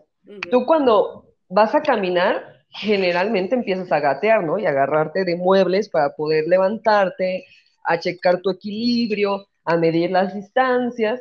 Ya cuando caminas no estás pensando en esas cosas, pero todo ese tipo de experiencias te hicieron poder caminar y perfeccionar tu técnica de caminar, ¿no? Estarte fijando hacia dónde caminas, si puedes pasar o no en un espacio estrecho o muy amplio con personas ahí. Entonces, generalmente, pues cuando hablamos de sexo, hablamos de lo mismo, o sea, esas experiencias te van haciendo aprender lo que sabes ahorita y te, te ayudan también a saber qué te gusta y qué no de la interacción con otra persona. Yo no le vería necesidad a tener que olvidar, o sea, solo tomar en cuenta que cada persona es distinta, sus gustos son distintos y lo que tú ya aprendiste te va a servir para ciertas situaciones y si no te sirve, hay que aprender más. No pasa nada. Exacto, y si la pregunta va más allá al tema de cómo me olvido en cuestión de duelo, del proceso de rompimiento, de cómo me olvido de ti porque exististe y únicamente fuimos una pareja sexual y de repente me enculé contigo, lo primero que obviamente voy a recomendar es terapia. Evidentemente. Ve a terapia y ve por qué te estás enganchando únicamente con parejas sexuales y por qué te metes en las relaciones en las que te metes. Obvio, si estás arrastrando a una pareja que amabas muchísimo y te coges a 10 personas para olvidarte de ella, es como, híjole, podrías pasar toda la vida cogiendo y nunca te vas a olvidar porque pues no estás trabajando como en, en lo de adentro, o sea, tú vas a vivir contigo toda la vida y si te vas a estar martirizando y vas a vivir tu vida atado a un recuerdo, atado a un fracaso, atado a eso, híjole, qué, lamentable. O sea, y sé que todos hemos estado en una situación así de, güey, yo nunca voy a amar otra vez, y es que me estoy cogiendo otra persona después de haber terminado una relación de, no sé, cinco años y pues obviamente lo estoy comparando con mi pareja anterior. Eso significa que no estás listo para estar en el mundo salvaje. Entonces, tómate tu tiempo, no te apresures a tener otras experiencias, no trates de olvidar a alguien cogiéndote a mil personas. No sé, es raro, o sea, ¿tú hacia dónde crees que va esta pregunta? Pues yo me imagino que va hacia el punto de comparar a las personas. Pero como tú dices, o sea, si tú no te dedicas a resolver la relación anterior, tú te puedes coger a media ciudad y vas a estar comparando constantemente a la persona, porque además, mientras más pasa el tiempo y menos lo resuelves, se tiende a idealizar a la persona. Ya no la ves como es, ni con las cosas que hicieron que esa relación se acabara. La ves con, con esta fantasía de lo bueno que era lo que te gustaba y lo bien que te sentías ahí. Pero eventualmente, una de dos. O vas a seguir en este constante cambio de pareja sexual por estar comparando, o se va a repetir el patrón en otra relación y va a ser, yo creo que va a ser peor, porque vas a seguir haciendo las mismas cosas nada más vas a cambiarle el nombre a la persona, pero va a ser exactamente la misma pintura. Sí, honestamente, la recomendación es no saltes de cama en cama hasta que sepas que estás buscando. Dale tu tiempo a tu corazón para sanar, a tu cola también. O sea, no metas a cualquiera a tu cama y a tu corazón solamente para, para callar esas necesidades que todos tenemos mentalmente de, de tratar de resolver ciertas situaciones. Es horrible. No lo hagan, arrastras cosas horribles para ti, tal vez puedes lastimar a otra persona y si otras personas te están lastimando, ponte a pensar, ¿por qué verga estoy permitiendo que esto me suceda? Claro, o sea, y además como tú bien dices, o sea, es la otra. ¿Cuántas personas puedes lastimar en el camino por no sentarte a resolver tus problemas? Sí, y yo sé que a nadie, a nadie le gusta pasar por el duelo. O sea, esta parte de estar chillando, de repente enojarte, tratar de negociar con hasta con Dios, Alibaba, lo que quieras, así, por favor, devuélvemelo, devuélvemelo, por favor, porque mi vida es una mierda sin esta persona. Es como, no, güey, te tienes a ti mismo, ya lo viviste, ya pasó, estuvo en tu vida, aprendiste, se fue, se terminó. ¿Qué hiciste tú para que se fuera? ¿Qué hiciste tú para permitir que te pasaran ciertas cosas? Hazte responsable de lo tuyo. También dale a las otras personas la oportunidad de ser responsables de las actitudes que tienen. Nunca en la vida y eso nos pasa mucho a las mujeres, nunca en la vida justifiquen a otra persona que no está haciendo nada para justificarse. O sea, nosotras es como, es que seguramente estaba enojado porque tal, es que seguramente le pasó esto. No, güey, si esta persona te está lastimando y no está ni siquiera pidiendo una disculpa sincera, güey, no te desgastes, sigue adelante. O sea, y sé que suena muy, wow, viven los optimistas, pero no. Entonces, esa es la recomendación de las dos expertas. Y las dos pendejas que han llorado mucho. que han, idealizado relaciones. y han lastimado o las han lastimado. Entonces, eso es. No, no te olvides de tus parejas pasadas. Mejor ve que aprendiste y pues haz un Excel con sus nombres. para eso, es lo único para lo que sirve Excel. Adiós.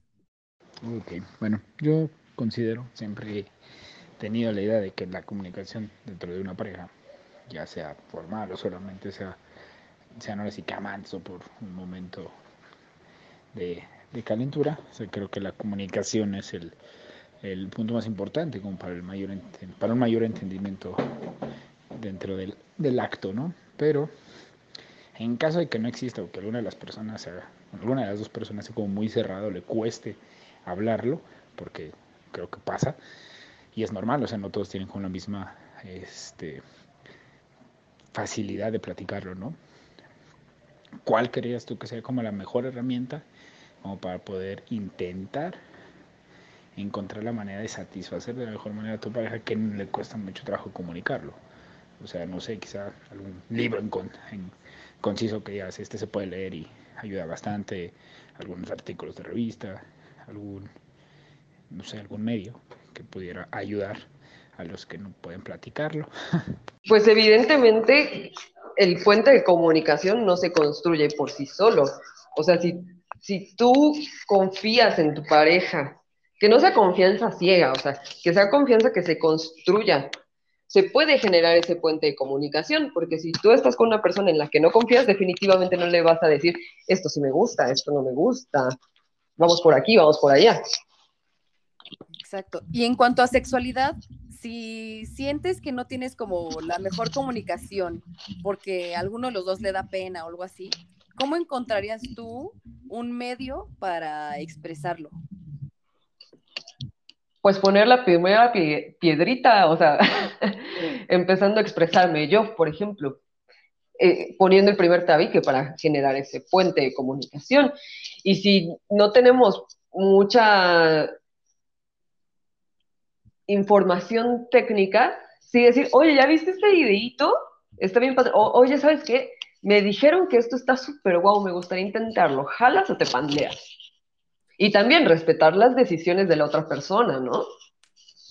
Exacto. Sí, o sea, realmente yo abogo mucho al humor, tanto como a un buen meme, un buen libro de sexualidad, así como, ok, creo que los dos tenemos la intención de esto, pero ninguno de los dos va a iniciar la charla. Entonces, podemos ver esta película, te puedo pasar este meme y de ahí empezar la comunicación, o sea, terminando como la parte de las risas y de que te relajas.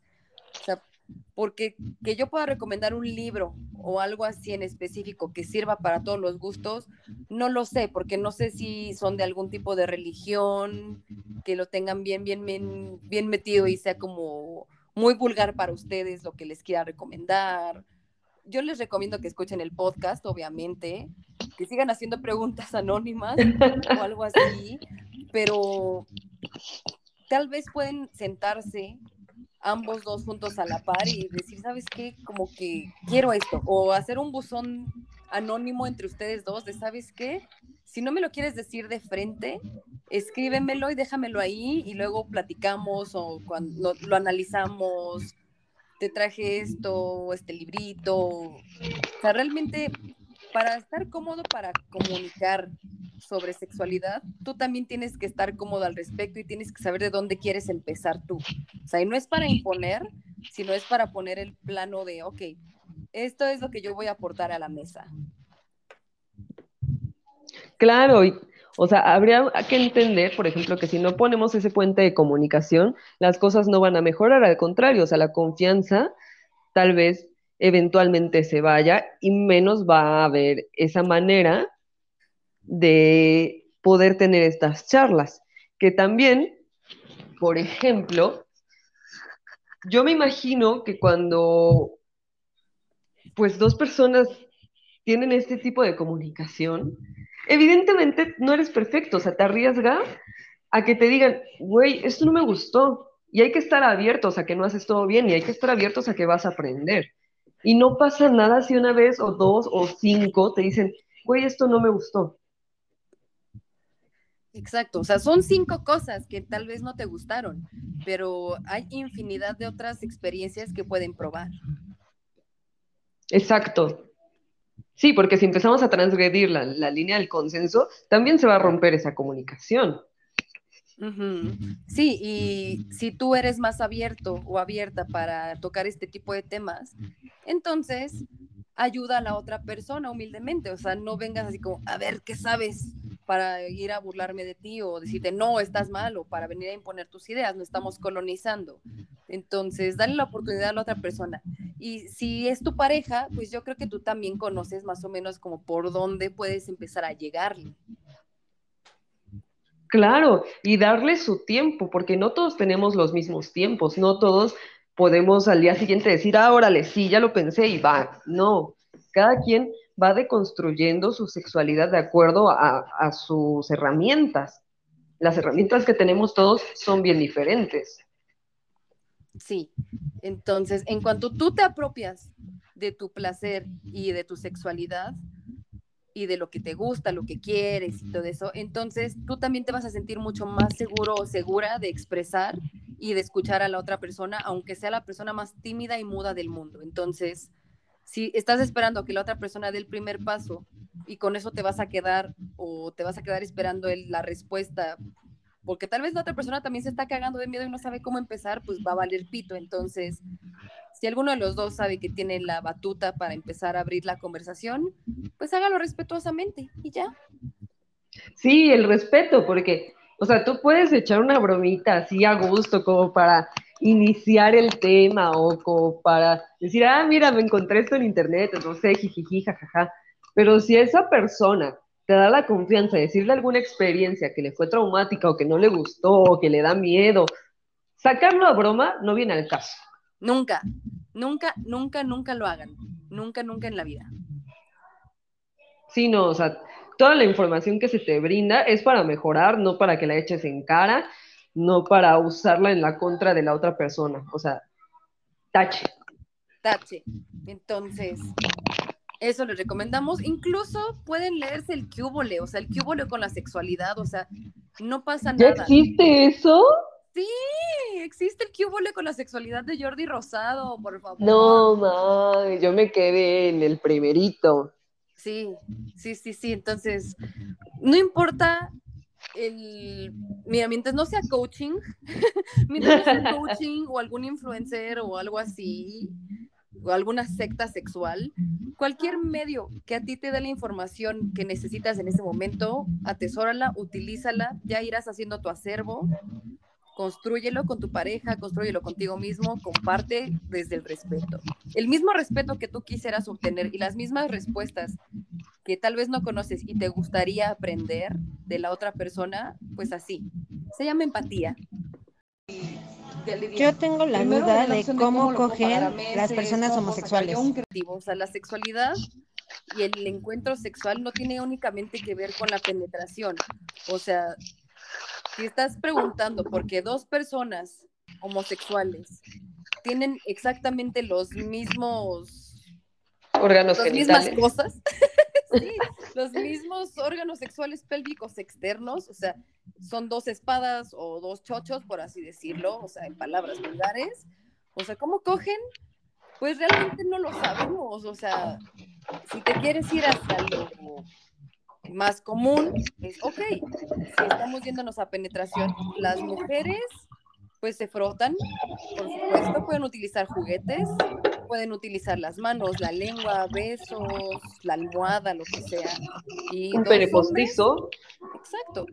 Dos hombres que quieren penetrar, pues únicamente con el pene, se lo introducen en donde puedan, en la boca, en el ano, en la mano, o sea, ¿cómo cogen? Pues yo creo que rico, yo creo que consensuadamente, yo creo que como cualquier otra persona, que nos valga verga, exactamente así. O sea, ¿cómo cogen? Pues como cojan, güey. claro, y las posiciones pueden variar de acuerdo a la elasticidad o los gustos de cada quien, ¿no? O sea, no tienes por qué a huevo ser de misionero o de perrito porque seas vato o seas morra.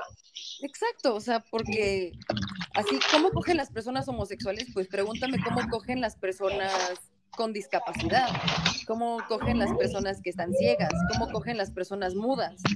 No sabemos, no podemos estigmatizarlas, no podemos encasillarlas, no podemos incluso decir, ah, pues no tienen sexo. Entonces, ¿cómo cogen? Pues ellos mismos saben, o ellas mismas saben. Entonces, si te quieres ir a la parte de física, pues hay manos, hay lengua, hay pies, en, en algunos casos, en la mayoría, no sé. hay juguetitos. Sí, hay juguetitos, entonces ahí van. Mi duda es cómo se hace un lavado anal. ¡Verga! Yo no tengo ni puta idea de cómo se haga.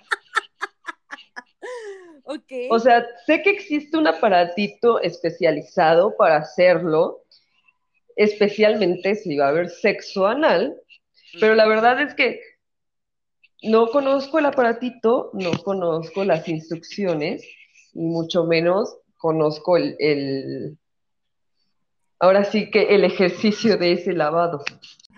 El lavado anal es un enema y es el procedimiento en el cual pues utilizas o pastillas para cagar a gusto y dejar limpio ahí el Anastasio o pueden ser, sí, existe una maquinita que es de terror porque digo, a mí me a mí me la hacía mi mamá, o sea, no es como que únicamente sea para prácticas sexuales. Por alguna extraña razón mi mamá me hacía enemas y enemas de café o algo así por cuestiones de salud y era como una tacita que elevaba, la llenaba de agüita tibia o de café o lo que sea y tenía un tubo que te metes en el Anastasio. ¿Y no dolía? Por supuesto que se siente incómodo y duele, o sea, claro que sí. o sea, porque como que la elevan, tú te acuestas, te introduces con vaselinita o algo así, el, la canulita en el ano, y pues esperas a que el, todo el contenido de la tacita te entre en los intestinos, aprietas, aprietas y de repente pues tienes que soltar todo. Entonces nada más sientes como tu panza se te está así haciendo grande, grande, grande y te llenan por dentro sin que sea como súper sexy y eso. Y pues tienes el miedo de puta, voy a, voy a sacarlo como hoyo de ballena, o sea, voy a cagar todo mi baño. Pero e, eso es como el tradicional. Por supuesto que en muchas cuestiones también sexuales, ya en la sex shop y todo eso, hay enemas que son súper chiquititos, que son unas valvulitas que sí tienen una cánula, así como un tubito que te introduces en el ano y le aprietas agüita y te limpia un poquito. Entonces, sí es incómodo, se utiliza más que nada, como, como bien decías, para el sexo anal, pero pues, una tienes que, pues, comer bien. Depende cuándo lo vayas a utilizar. O sea, ¿qué es un, ¿cómo hacerlo? Cómprate algo especializado, sigue las instrucciones, lava bien la zona perianal y rectal con agua tibia, pues trata de cagar lo más que puedas sin forzarte para que no salga el hemorroide o se te voltee el calcetín. Llena el contenedor del enema, la bolsita, lo que quieras, agüita, temperatura ambiente, tibia. Pon lubricante en la punta del enema.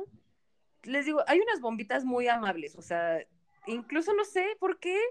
Una vez yo compré una, una bomba de enemas así sexual en una sex shop. O sea, nunca la utilicé, la verdad, porque sí estaba muy grande.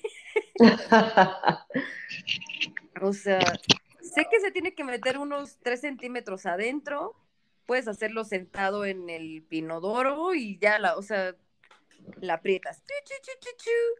No sueltes hasta que, pues, como que ya no haya que sacar dentro de la bolsita, pues estate ahí unos minutitos sentado y pues expúlsalo, o sea, puja y ya, o ¿qué más quieres saber de cómo se hace un enema? O sea, realmente cada quien va a encontrar la manera en la que quiere limpiarse el colon.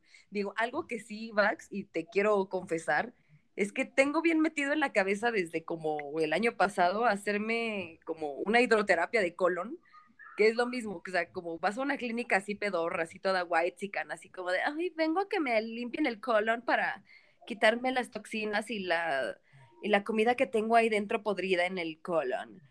Y he visto muchos videos porque me digo que a ver qué sale.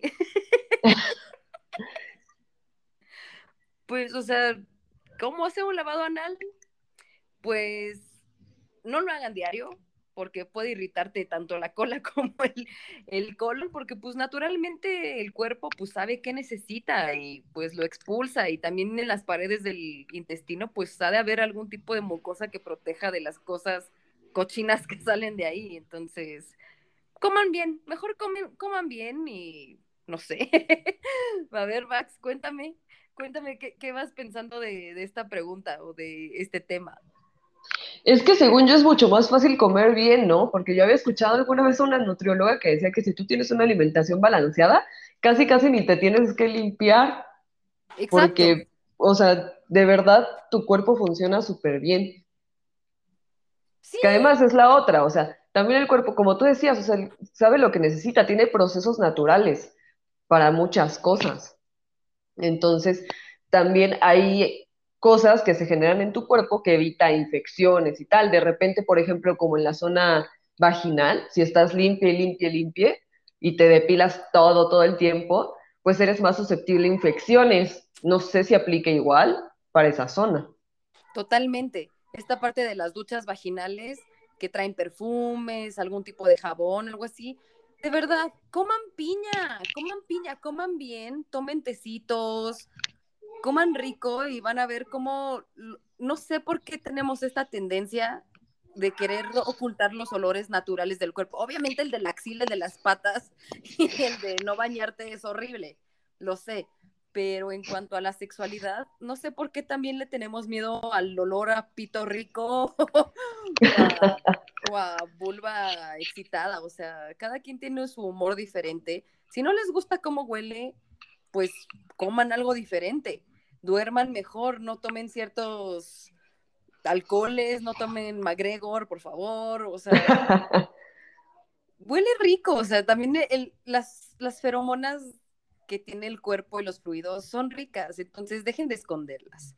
claro, o sea, e, esa bomba está hecha justo para atraer a ese momento.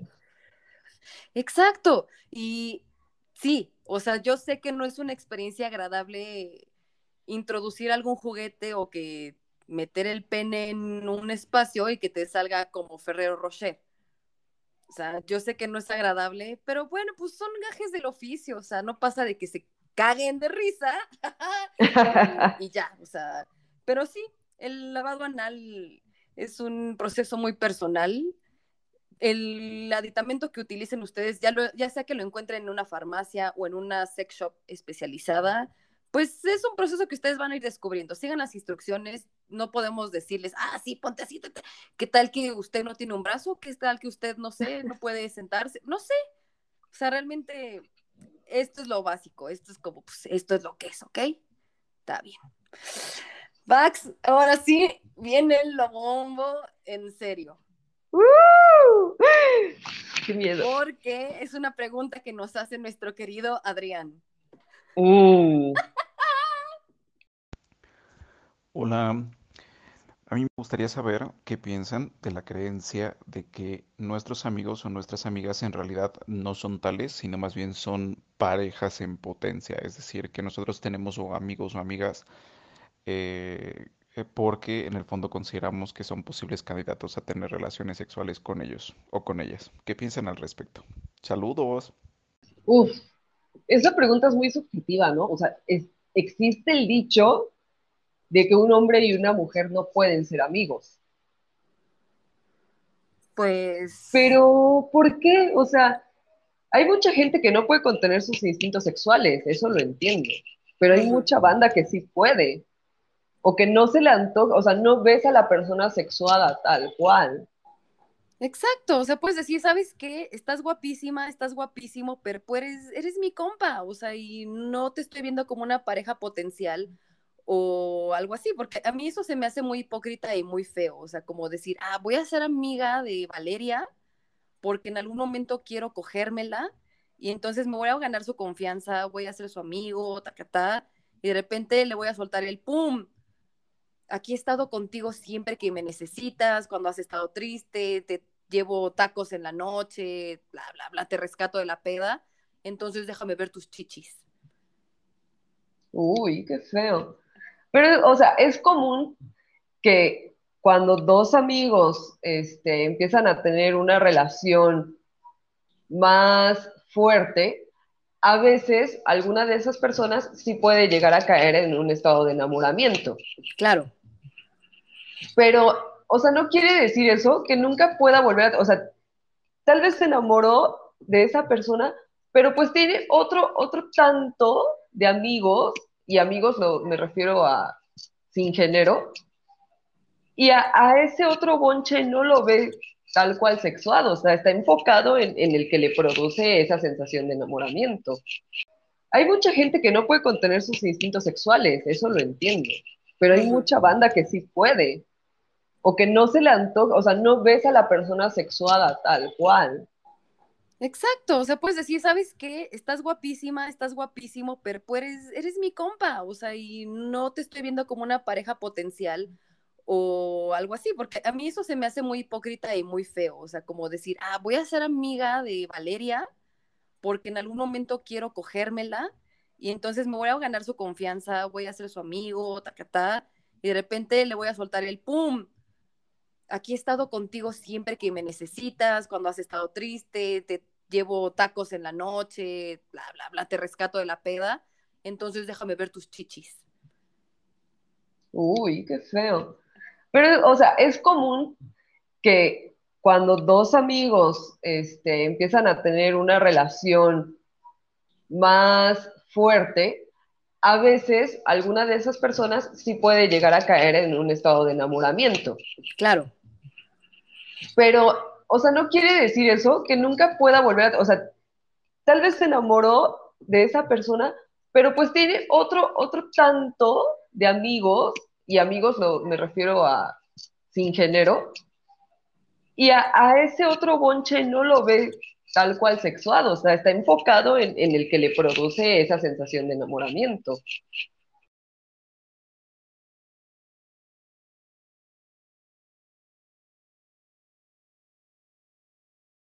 ¿O no te ha pasado, por ejemplo, el otro lado, ¿no? De alguien que ya te lo comiste hasta con pan y que eventualmente pasa el tiempo y se siguen llevando bien chingón, o sea, como que queda muy aparte esa otra situación. Ay, sí, como, como que de repente se va yendo ese deseo animal y la pasión y dices, güey, la neta es que eres alguien que neta quiero tener en mi vida. Sí, sí se puede. La verdad es que sí, sí he estado en esa situación y he tenido mejores amigos así que tratar de pasarlos al lado de ser mi pareja, después de ser amigos. Y es que además, o sea, si lo piensas fríamente, en realidad no es que puedas verlos o no como una pareja potencial en el sentido de que yo soy de la idea de que el amor no tiene género, en el sentido de que puede haber una morra que tú digas, güey, es hermosa, es inteligente, me encanta pasar tiempo con ella, pero yo considero que a mí no me gustan las mujeres, por decírtelo así. Mi tipo de amor tal vez hacia esa persona sea diferente y haya mucha admiración y haya muchas otras cosas. Pero su cuerpo como tal no se me antoja, se me antoja la forma de ser esa persona y la quiero mantener cerca, no me la quiero comer. Claro, y eso pasa mucho con nuestras mejores amigas. O sea, creo que es mucho más culturalmente, no sé, estigmatizado esta parte de, ay, es que ustedes van al baño juntas, se bañan juntas, se duermen y que no Y se besuquean. Exacto, ¿verdad? O sea, no sabes cuántas veces me ha tocado como de cuando viajo con Jessie o así, es como, y nunca se han dado sus besos y pues, no, ¿que no, no son novias? ¿No andas con Pupi? Le preguntan luego, o es como, güey, ¿por qué? ¿Por qué tienen que sexualizar absolutamente todas las relaciones? ¿Y por qué tienen que fantasear tanto con dos mujeres en la intimidad? O sea, ustedes no, no van a estar siendo parte de ello, bye. Pero no, o sea, yo solamente sé que es como mi otra mitad, es mi, mi más que mi hermana es mi carnal, más que mi hermana es un brother.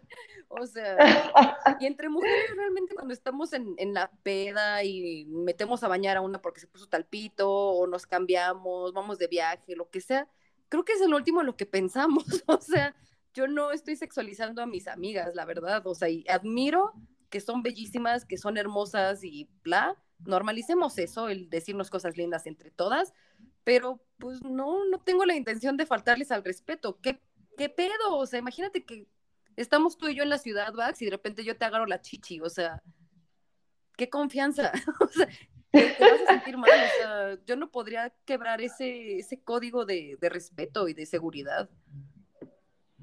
Sí, o sea, que además hay reglas para todo, ¿no? O sea, sí me parece que es un constructo social de los hombres decir que no puede haber amistad entre los hombres y las mujeres porque hay como esta competencia de macho alfa de me voy a dar más parejas que tú. Claro. Pero también, o sea, hay prácticas que se nos hacen súper comunes, por ejemplo, en los deportes, y que no las vemos sexualizadas siempre. Claro. O sea, eso de que vas a, vas a tirar y la nalgadita de órale, tú puedes, o sea, no es como que la otra persona en ese momento diga, oye, estás invadiendo mi espacio, estás invadiendo mi cuerpo. Es así como, ah, cámara, igual te regresa la nalgada, ¿no? ¡Claro! O sin querer te agarra la chichi de que te quiere chocar la mano, pero no te va viendo, vas en la pendeja y te agarra la chichi. Exacto, y tampoco es como que le des la nalgada al güey que va a tirar el penal y se le pare el pito a ella, así como, ay, sí, besémonos aquí, dejemos el partido de lado. Sí, claro que no, o sea, no vas pensando en esas cosas. Son cosas que generan más bien cuestión de equipo y que además generan confianza y generan comunicación. Sí, y parte de llegar a este momento de, ok, tengo la confianza de darle la nalgadita de la suerte o un besito en el cachete a mi compañero de equipo, pues es porque tienen los mismos valores, sobre todo en la parte de somos un equipo, y eso es lo padre de, los deportes, o sea, como que tienen una misma ética, por así decirlo, mismos valores, mismas metas, entonces ya llegaron a un momento de confianza y que dicen, ok, esto es así y ya. O sea, yo no, yo no creo que en los deportes de contacto como lucha grecorromana y eso, en lo que tal vez en algún momento tengas el ano sudado de alguien en la cara, digas, ¡ay! aquí O el pito en la boca, casi, casi, ¿no? Claro, o sea, yo no creo que se estén excitando ahí, o sea, es más, están en un proceso de adrenalina a todo darks de que si sacan el macho alfa que traen dentro y es como vamos a los vergazos, literal, vamos a pegarnos, no me importa que tenga tu pito en la boca. Claro, cosa, que además también, o sea, si podemos agregar, hay uniformes de todo tipo de deportes que están con un corte muy, muy, muy bonito, o sea, se ve muy bien modelado el cuerpo. Claro. Pero tampoco es como que la persona contra la que vas a, a competir la veas así como ay, qué sabroso, me lo voy a comer ahorita que le esté haciendo una llave. O ahorita que vaya a hacer un saque de banda, voy a agarrar el paquete. No, güey. O sea, tú estás en tu pedo, literalmente. O sea, estás concentrado en otra cosa. Y que además en cuestiones de deportes, de repente la sexualidad está muy, muy cuidada. Está muy cuidadita porque no quieren que se desconcentren. Exacto. Entonces, yo sí pienso que sí se puede ser amiga de un hombre, por ejemplo, en este caso, y, respetarlo, amarlo toda la vida y que no me guste en absoluto y no lo estoy viendo como una pareja potencial. Yo también estoy de acuerdo. Punto. Ok. Y, y entonces, ¿por qué le dices esposo Arturo? Ah. Ah, híjole, no voy a responder sin mi abogado presente. De acuerdo, me parece perfecto. Sigamos con la pregunta que dice... Bueno, yo conozco a cierto vato que le tiene miedo a perder su virginidad porque según él tiene el prepucio. Creo que ese era pegado y pues investigó y según esto cuando pierda la virginidad se va se le va a desgarrar y le va a doler. Entonces, su duda es si hay una forma de bajar el prepucio sin dolor o si puede coger sin miedo y no va a pasar nada. O sea, digo, si acabas de nacer y no sé, tal vez tienes problemas para orinar y te llevan al pediatra, pues seguramente te van a decir, ah, pues podemos recurrir a la circuncisión. Pero si ya tienes unos 18 años, que está perfectamente bien si aún no decides iniciar tu vida sexual, perfectamente, no pasa nada. Una, no se te puede perder el prepucio, lo tienes bien pegado. El perder, en este caso, la virginidad o que, la virginidad es un constructo, o sea, recuérdenlo, no existe, no es como hay un contrato y un sello de calidad. El prepucio es únicamente una telita de piel que tienes en el pene y si ya tienes 18 años y has podido orinar, te has podido masturbar, y todo eso durante toda tu vida sin ningún problema, pues nada más tú sabes, tú conoces tu cuerpo. Si te has masturbado y te has deslizado la cabecita del pene un poquito más abajo para poder, no sé, hacer cualquier otra cosa, pues es lo mismo para tener relaciones sexuales. O sea, únicamente pues te colocas tu condón encima y ya. No, se, no te va a pasar nada, no se te va a caer ni siquiera la lengua por, por tener relaciones sexuales por primera vez en tu vida. Sí, claro, o sea, cuando los varones son bebés, se supone que se les hace justamente ese proceso de bajarles el prepucio para despegarlo. Claro. Y para evitarles ese dolor y para poder limpiarles bien la zona, que no haya infecciones y tal. Entonces, si ese trabajo se hizo a esa edad, no tiene por qué haber problemas con que suba y baje el prepucio, no, no tendría por qué causar dolor. Si causa dolor, puede ser que el prepucio no se estuvo bajando o se bajó alguna vez y no se volvió a bajar y se volvió a pegar, o que pueda haber una infección.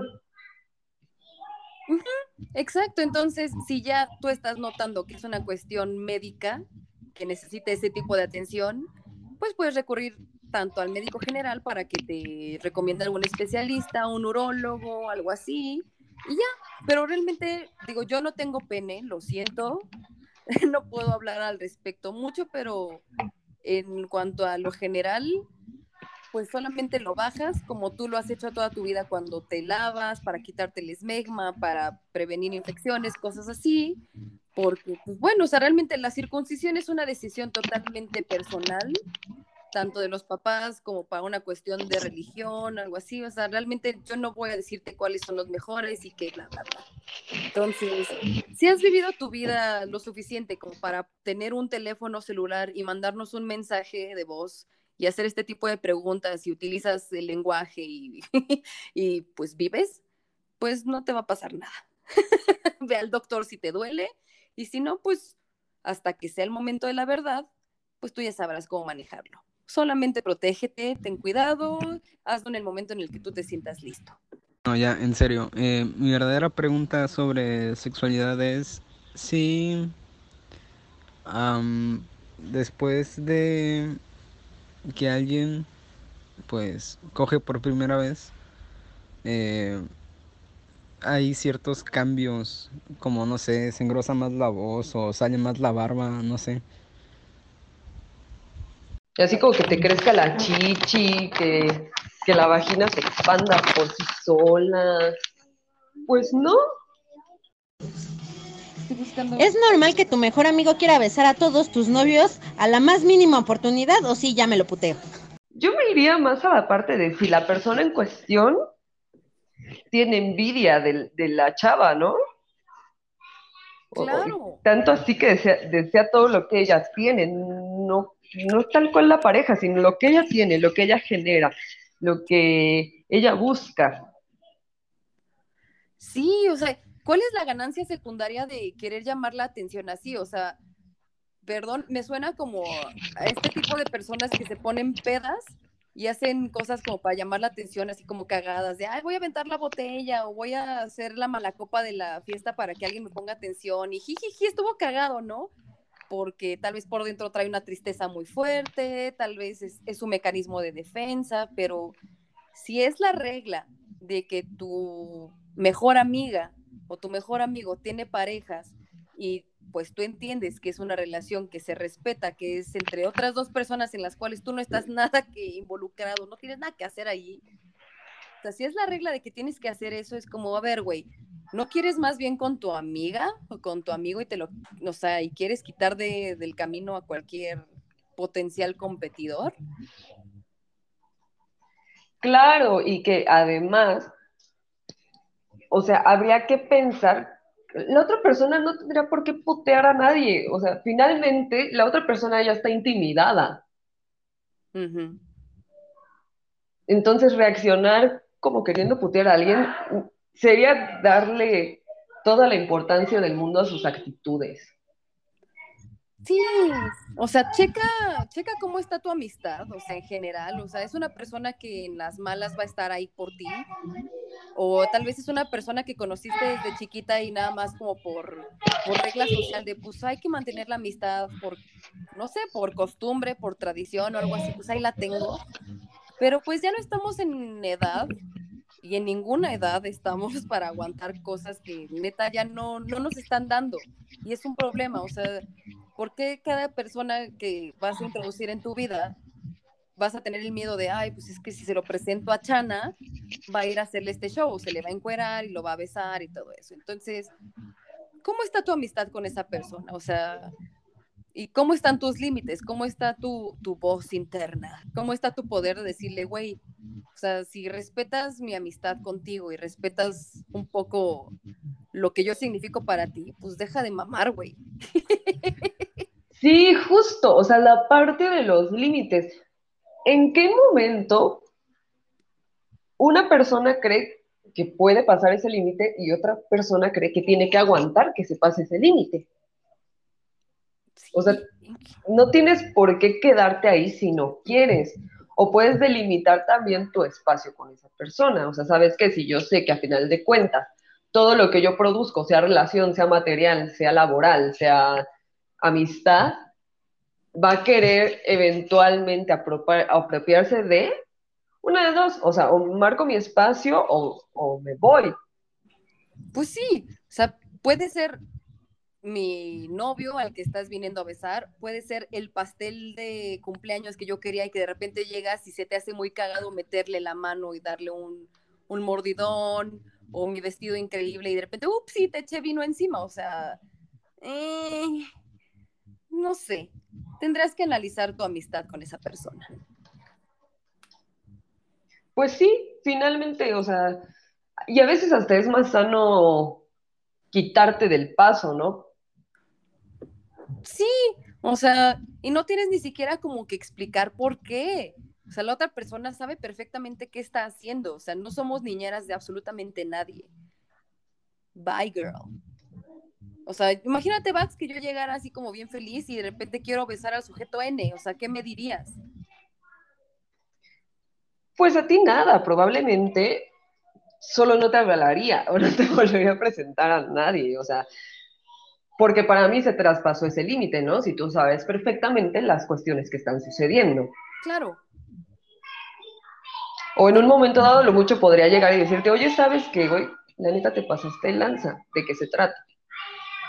Sí, o sea, si te digo, oye, ¿qué crees, Max? Se me pasó el perico y pues me lo encontré, se me hizo muy cagado, o sea, tampoco es justificación, o sea, tampoco es justificación, ay, estoy muy peda y se me fue, güey, no mames. Peda, peda, pero no pendeja, ¿no? Exacto. que además es la otra, o sea, si por decir, ese tipo de situaciones suceden de que tú vas, lo buscas, lo besas y la otra parte te responde. Changos. Pues, o sea, yo no me voy a pelear contigo por él, o sea, los dos a la verga, ¿no? O si acaso aprecio más mi amistad que mi relación, porque en teoría es más factible que una amistad sea duradera. Para, para ejemplificar este tipo de casos, busquen Chloe Kardashian, Tristan Thompson y Jordan Woods. Muchas gracias. Continuemos. Perdón, es como las Kardashian.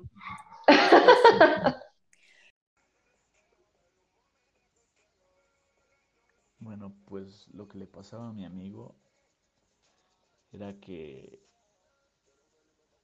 o sea, él siempre podía hacerlo, pero me contó que una vez había una chava en específico con la cual no le funcionaba el amigo. O sea, intentaba todo, todo, pero, o sea, nada. Entonces, pues, este, no le funcionaba nada más con ella, que incluso había estado con chavas más, o sea, así que ni en cuenta y, y ya. A mí se me afigura que evidentemente podría haber un issue del ejercicio de la virilidad hacia esta persona. Quién sabe si sea una mujer muy empoderada o este tipo tenga situaciones de, de machismo muy fuertes. Ay, sí, es que sí pasa, Vax.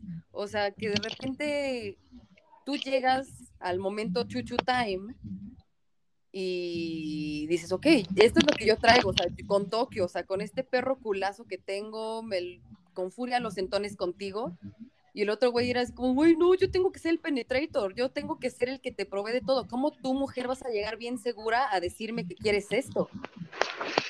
O sea, sí, es mucho de la sociedad y de la educación mexicana, sobre todo, y también los latinos, de ustedes tienen que ser el proveedor de absolutamente todo, el poder, la seguridad, el dinero y hasta el placer. Entonces, puede ser que esta chava, o no sé, le recuerda a su a su tía que le daba besos sin que él quisiera, así de, ay, qué chico becho, ven, saluda a la tía Chona o algo así. También podría venir de ahí, claro. Sí, o sea, si hay otras mujeres con las cuales sí has podido mantener una erección, digo, o sea, también, si, la persona está refiriéndose a su pene como amigo, es como, ok, ¿qué pedo tienes ahí con tu sexualidad? Las cosas como son, se llama pene, así como, si te da pena hablar de sexualidad es que no estás listo para tener sexo. Entonces, tal vez es un pedo de machismo muy, muy, muy introyectado, así como, no, güey, yo quiero menearte y quiero dejarte como trapo y yo quiero dominarte y tú no me vas a venir a mí aquí a, a dar sentones brutales. O sea, yo te quiero amarrar y todo, yo quiero que tú estés indefensa. No sé, tal vez es eso, o sea, si nada más estás hablando de una mujer en cuanto a lo físico, no sé, no, no, no encuentro una razón, o sea, menos de que huela muy feo o no sé, no nos dice más. Yo creo que es más este pedo de control. Sí, yo también me iría por ahí, o como tú dices, ¿no? O sea, que, que le asemeja a una persona que le generó un trauma fuerte porque fue violentado sexualmente. Sí, o incluso es una persona con la que tiene una relación tal vez no formal, pero pues ya se llevan un poquito más y tal vez le hizo algún comentario que no le gustó y que lo dejó como ahí un poquito dañadín no sé, me ha pasado que cuando me peleo con mi novio o algo así, no quiero ni siquiera que se me acerque, o sea, es como, güey, te odio y estoy a punto de coger contigo y recuerdo esta cosa que me dijiste y híjole, vete a la verga. Entonces... Sí, es una situación en la que el deseo se puede ir y evidentemente en un hombre se proyecta en la erección. Sí, pero hombres recuerden, dense la oportunidad de entender que la sexualidad no es únicamente cómo funciona el amigo, tiene que ver con esta parte integral de cómo te sientes tú como persona, cómo te identificas tú como, como en tu género, en el rol que estás tú desempeñando, comiste bien, dormiste bien, estás tomando algún medicamento, tuviste alguna pelea en el trabajo, o sea, no es únicamente esta sociedad falocéntrica de todo se enfoca en el pito, no, güey. No puedes tener sexo si tu mente está en otro lado y tu corazón también. Para empezar, ¿no? Bueno, esperemos que pues el amigo y tú se pongan a platicar un ratito más. Escucha a tu amigo. Porfa. Ahora, hablando de amigos, Vax, esta siguiente pregunta es... Tengo dos preguntas. Una es si los hombres u otras mujeres se dan cuenta cuando tú como mujer estás como horny o con más deseo sexual. Y la otra es si hay alguna diferencia entre el squirt, no sé cómo se diga, y eh, como la eyaculación femenina o tienen que ir, o sea, ¿es lo mismo o es diferente o puedes terminar tú como mujer y no tener un squirt o como se diga? Yo no creo que se note, o sea, igual y hay como hay como cara se note o tu forma de moverte, ¿no? No, exacto, o sea, se puede notar en cuanto a que te ves un poquito más como rosita de la cara, o sea, porque las zonas erógenas al empezar a mover la sangre por el cuerpo para prepararse para la acción, pues esta irrigación llega a las mejillas y sí te puedes ver un poquito como más rojita, así como de mmm, bonito, ¿sabes? Así como ese, ese tono que quieres tener después de hacer ejercicio, pero sin tener que sudar brutalmente. O sea, mira, o sea, los, los cambios cuando estás horny, un poquito dilatada, pero no es como que estés ahí con una lupa así de a ver, a ver tus ojos más cercas. O sea, se te pueden medio hinchar a veces los labios. A mí sí me pasa eso, o sea, que los labios, los de arriba, claramente, los de la boca, se me ponen un poquito más rojitos, o sea, sí se me, como que se me hinchan un poco. Incluso a veces hasta la nariz, o sea, como que se me nota que estoy horny, así como de, mm, ¿por qué traes chapas y los labios así como de chile de perro, así como, mm"? o sea, porque realmente los cambios son pues la lubricación, engrosamiento del interior de la vagina, la hinchazón del clítoris, el útero está como más dispuesto, o sea, los labios mayores se empiezan como a separar, pero pues eso no, no lo notan las demás personas, o sea, ni siquiera aunque el güey te esté haciendo un papá Nicolau, no puede alcanzar. Pueden notarlo. No, o sea, creo que, creo que también la cuestión de la actitud cuando estás horny, eso sí se te puede notar, pero no sé si, si estás a media fiesta y conviviendo con más personas, pues no sé cómo lo manejes tú, pero que todo el mundo se empiece a dar cuenta, ay, mira, está bien excitada esa morra, pues no. no creo, no creo, o sea, yo sí cuando veo una película que me gusta y todo eso, sobre todo la de Llámame por tu nombre, esa película a mí sí me pone, pero y empiezo a respirar como viejo cochino y empiezo así como de, uy, sí se me ponen los labios así como de asma, de asma amado, pero no, no creo que se note cuando estás horny. O sea, sí puedes medio oler como a feromona y todo eso, pero pues es un acto muy inconsciente y pues tu presa lo va a notar. sí, sí, además, o sea, yo creo que no es consciente, ¿no? El hecho de que te llegue el tufo, o sea, el olorazazo, y que tú digas, güey, esto, esto me agrada, aquí no, o sea, como que nada se te enciende la onda de, ah, mira, todo eso. Exactly. Entonces, si estás horny, if you're horny and you know it, clap your hands. Entonces, nada más aplaude si estás horny y si quieres que la otra persona lo sepa, créeme, lo va a notar. Y tú vas a volverte una, una amazona animal lista para todo en la casa. Entonces, no te preocupes. Quien tiene que darse cuenta lo va a notar y quien esté a tu lado y ni siquiera te fume, no se va a dar cuenta, no te preocupes.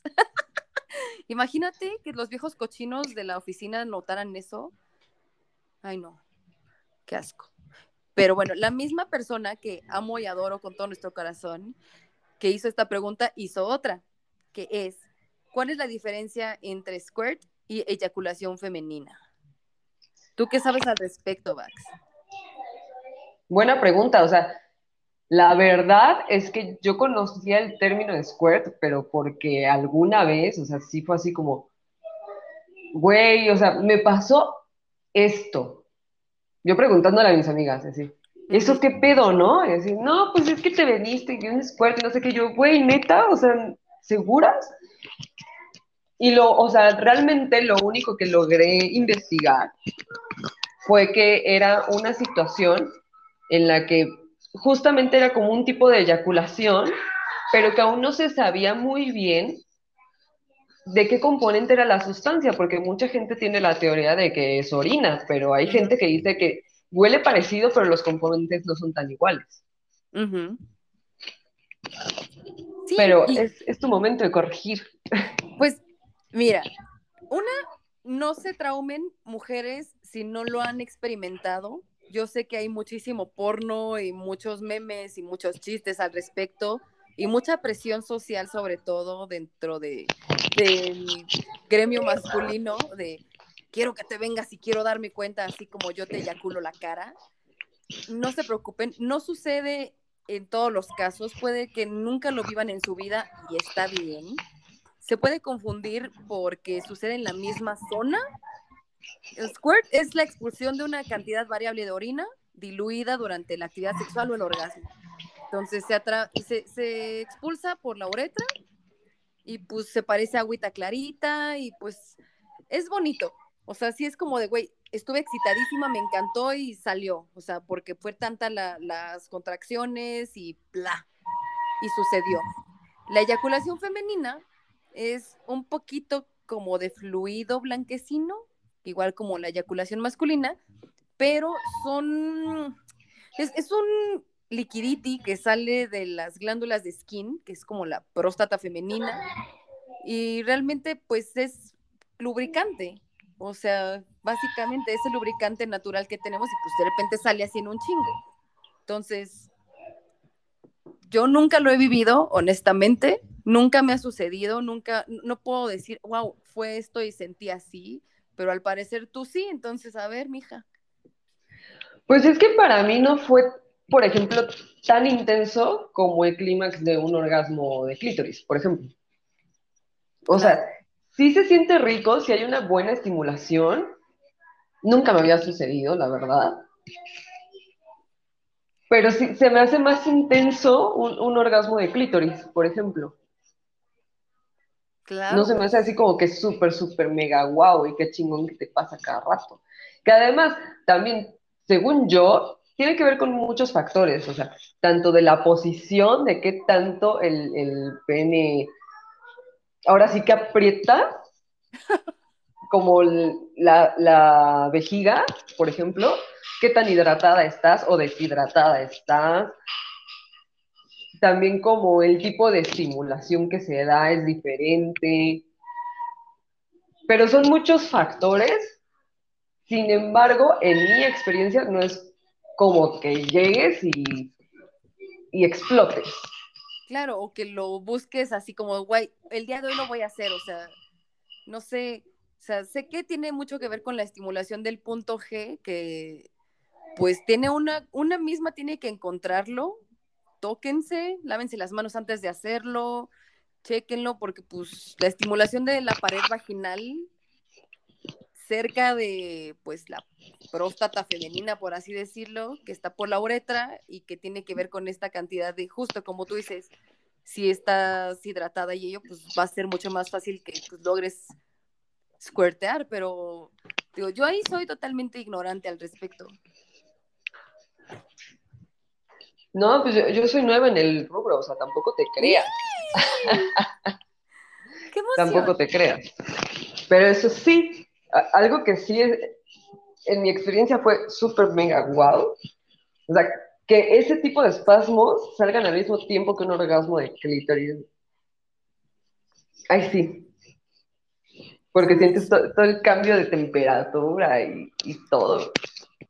Ay, qué hermoso. Yo quiero algo así. Voy a, voy a ponerme a trabajar esta semana. Digo, no me voy a, no me voy a traumar, no me voy a forzar, porque recuerden, la sexualidad y el cerebro están más conectados de lo que el clítoris y la uretra. O sea, el órgano sexual más importante del cuerpo humano es el cerebro. Entonces, si, me estoy ahí como nada más traumando por, tengo que lograr, tengo que lograr escuertear y manchar mi cama, no lo voy a hacer. Claro, sí, hay gente que no lo está buscando y se espanta cuando le va a suceder, ¿no? Y digo, por ejemplo, fue mi caso la primera vez que me sucedió, me sucedió, después digo, ¡Ah! ¿qué pedo? ¿Qué es esto? O sea, ya no controlo mis esfínteres, ¿o qué pedo? Ay, qué bello. Ay, yo quiero. Estoy muy feliz. Qué bonito que lo viviste, Max. Me siento muy orgullosa de ti. Felicidades. Felicidades. Ay, gracias, tengo una estrellita. Sí. Estrellita. Y además, fuiste la estrellita del episodio de hoy, como siempre. No, tú, mana, que eres la experta. Ahora sí te dos. luciste. O sea, de Ambas hecho, casi, casi me vengo de escucharte hablar de temas. Nos escuerteamos. Yo, yo me escuerté de saber que tú te escuerteaste. Todos nos escuerteamos. Ustedes, nosotros y ellos. Y nada más por eso vamos a seguir mañana en la siguiente edición. Es correcto. Recuerden, este episodio fue respondiendo a las preguntas que ustedes tienen con lo que tenemos nosotras, pero mañana agárrense porque nos vamos a ir como hilo de media para ver qué aprenden de nosotras y de nuestro invitado mágico. Estoy muy emocionada. Bax, cuéntame cómo te vas de este episodio. Ay, muy contenta porque hubo participación de la gente. Ujú. No me imaginaba cómo iba a ser este momento, de verdad, fue hermoso. También, o sea, como te acabo de decir, o sea, la verdad es que para mí fue orgásmico estarte escuchando. Aprendí muchísimo. ¿eh? De cosas que no sabía o que tenía ideas muy vagas. Y qué, qué padre que se pueda brindar esa información, porque a veces también nos quedamos como solo con, con lo que nos imaginamos que es, pero no intentamos averiguarle. Me Y encanta. está muy chido. Sí, la verdad yo aprendí muchísimo el día de hoy. Muchas gracias, me motivaste mucho a estudiar, a ser feliz. a- me- tú me retas muchísimo, entonces me encanta que me mantengas así de estimulada. Me, me fascina compartir espacio contigo, estoy muy contenta. Es hora de que vayamos a descansar y que sigamos con nuestras vidas el día de hoy, porque estamos agotadas después de tanto sexo. Tenemos que ir a descansar después de tanto sexo el día de hoy. Nos escuchamos el día de mañana. Espero que les haya gustado mucho este episodio. Nos encantó. Nos encantó participar con ustedes, que confíen en nosotras. Y esto se queda aquí. No es un adiós, es un hasta mañana. Que tengan un hermoso Exactamente. día donde estén. Adrián, te amo con todo mi corazón. Suegra, te amo. Vax, que descanses. Te amo con todo mi corazón. Nos escuchamos igual. mañana. Adiós. Chao. Bye.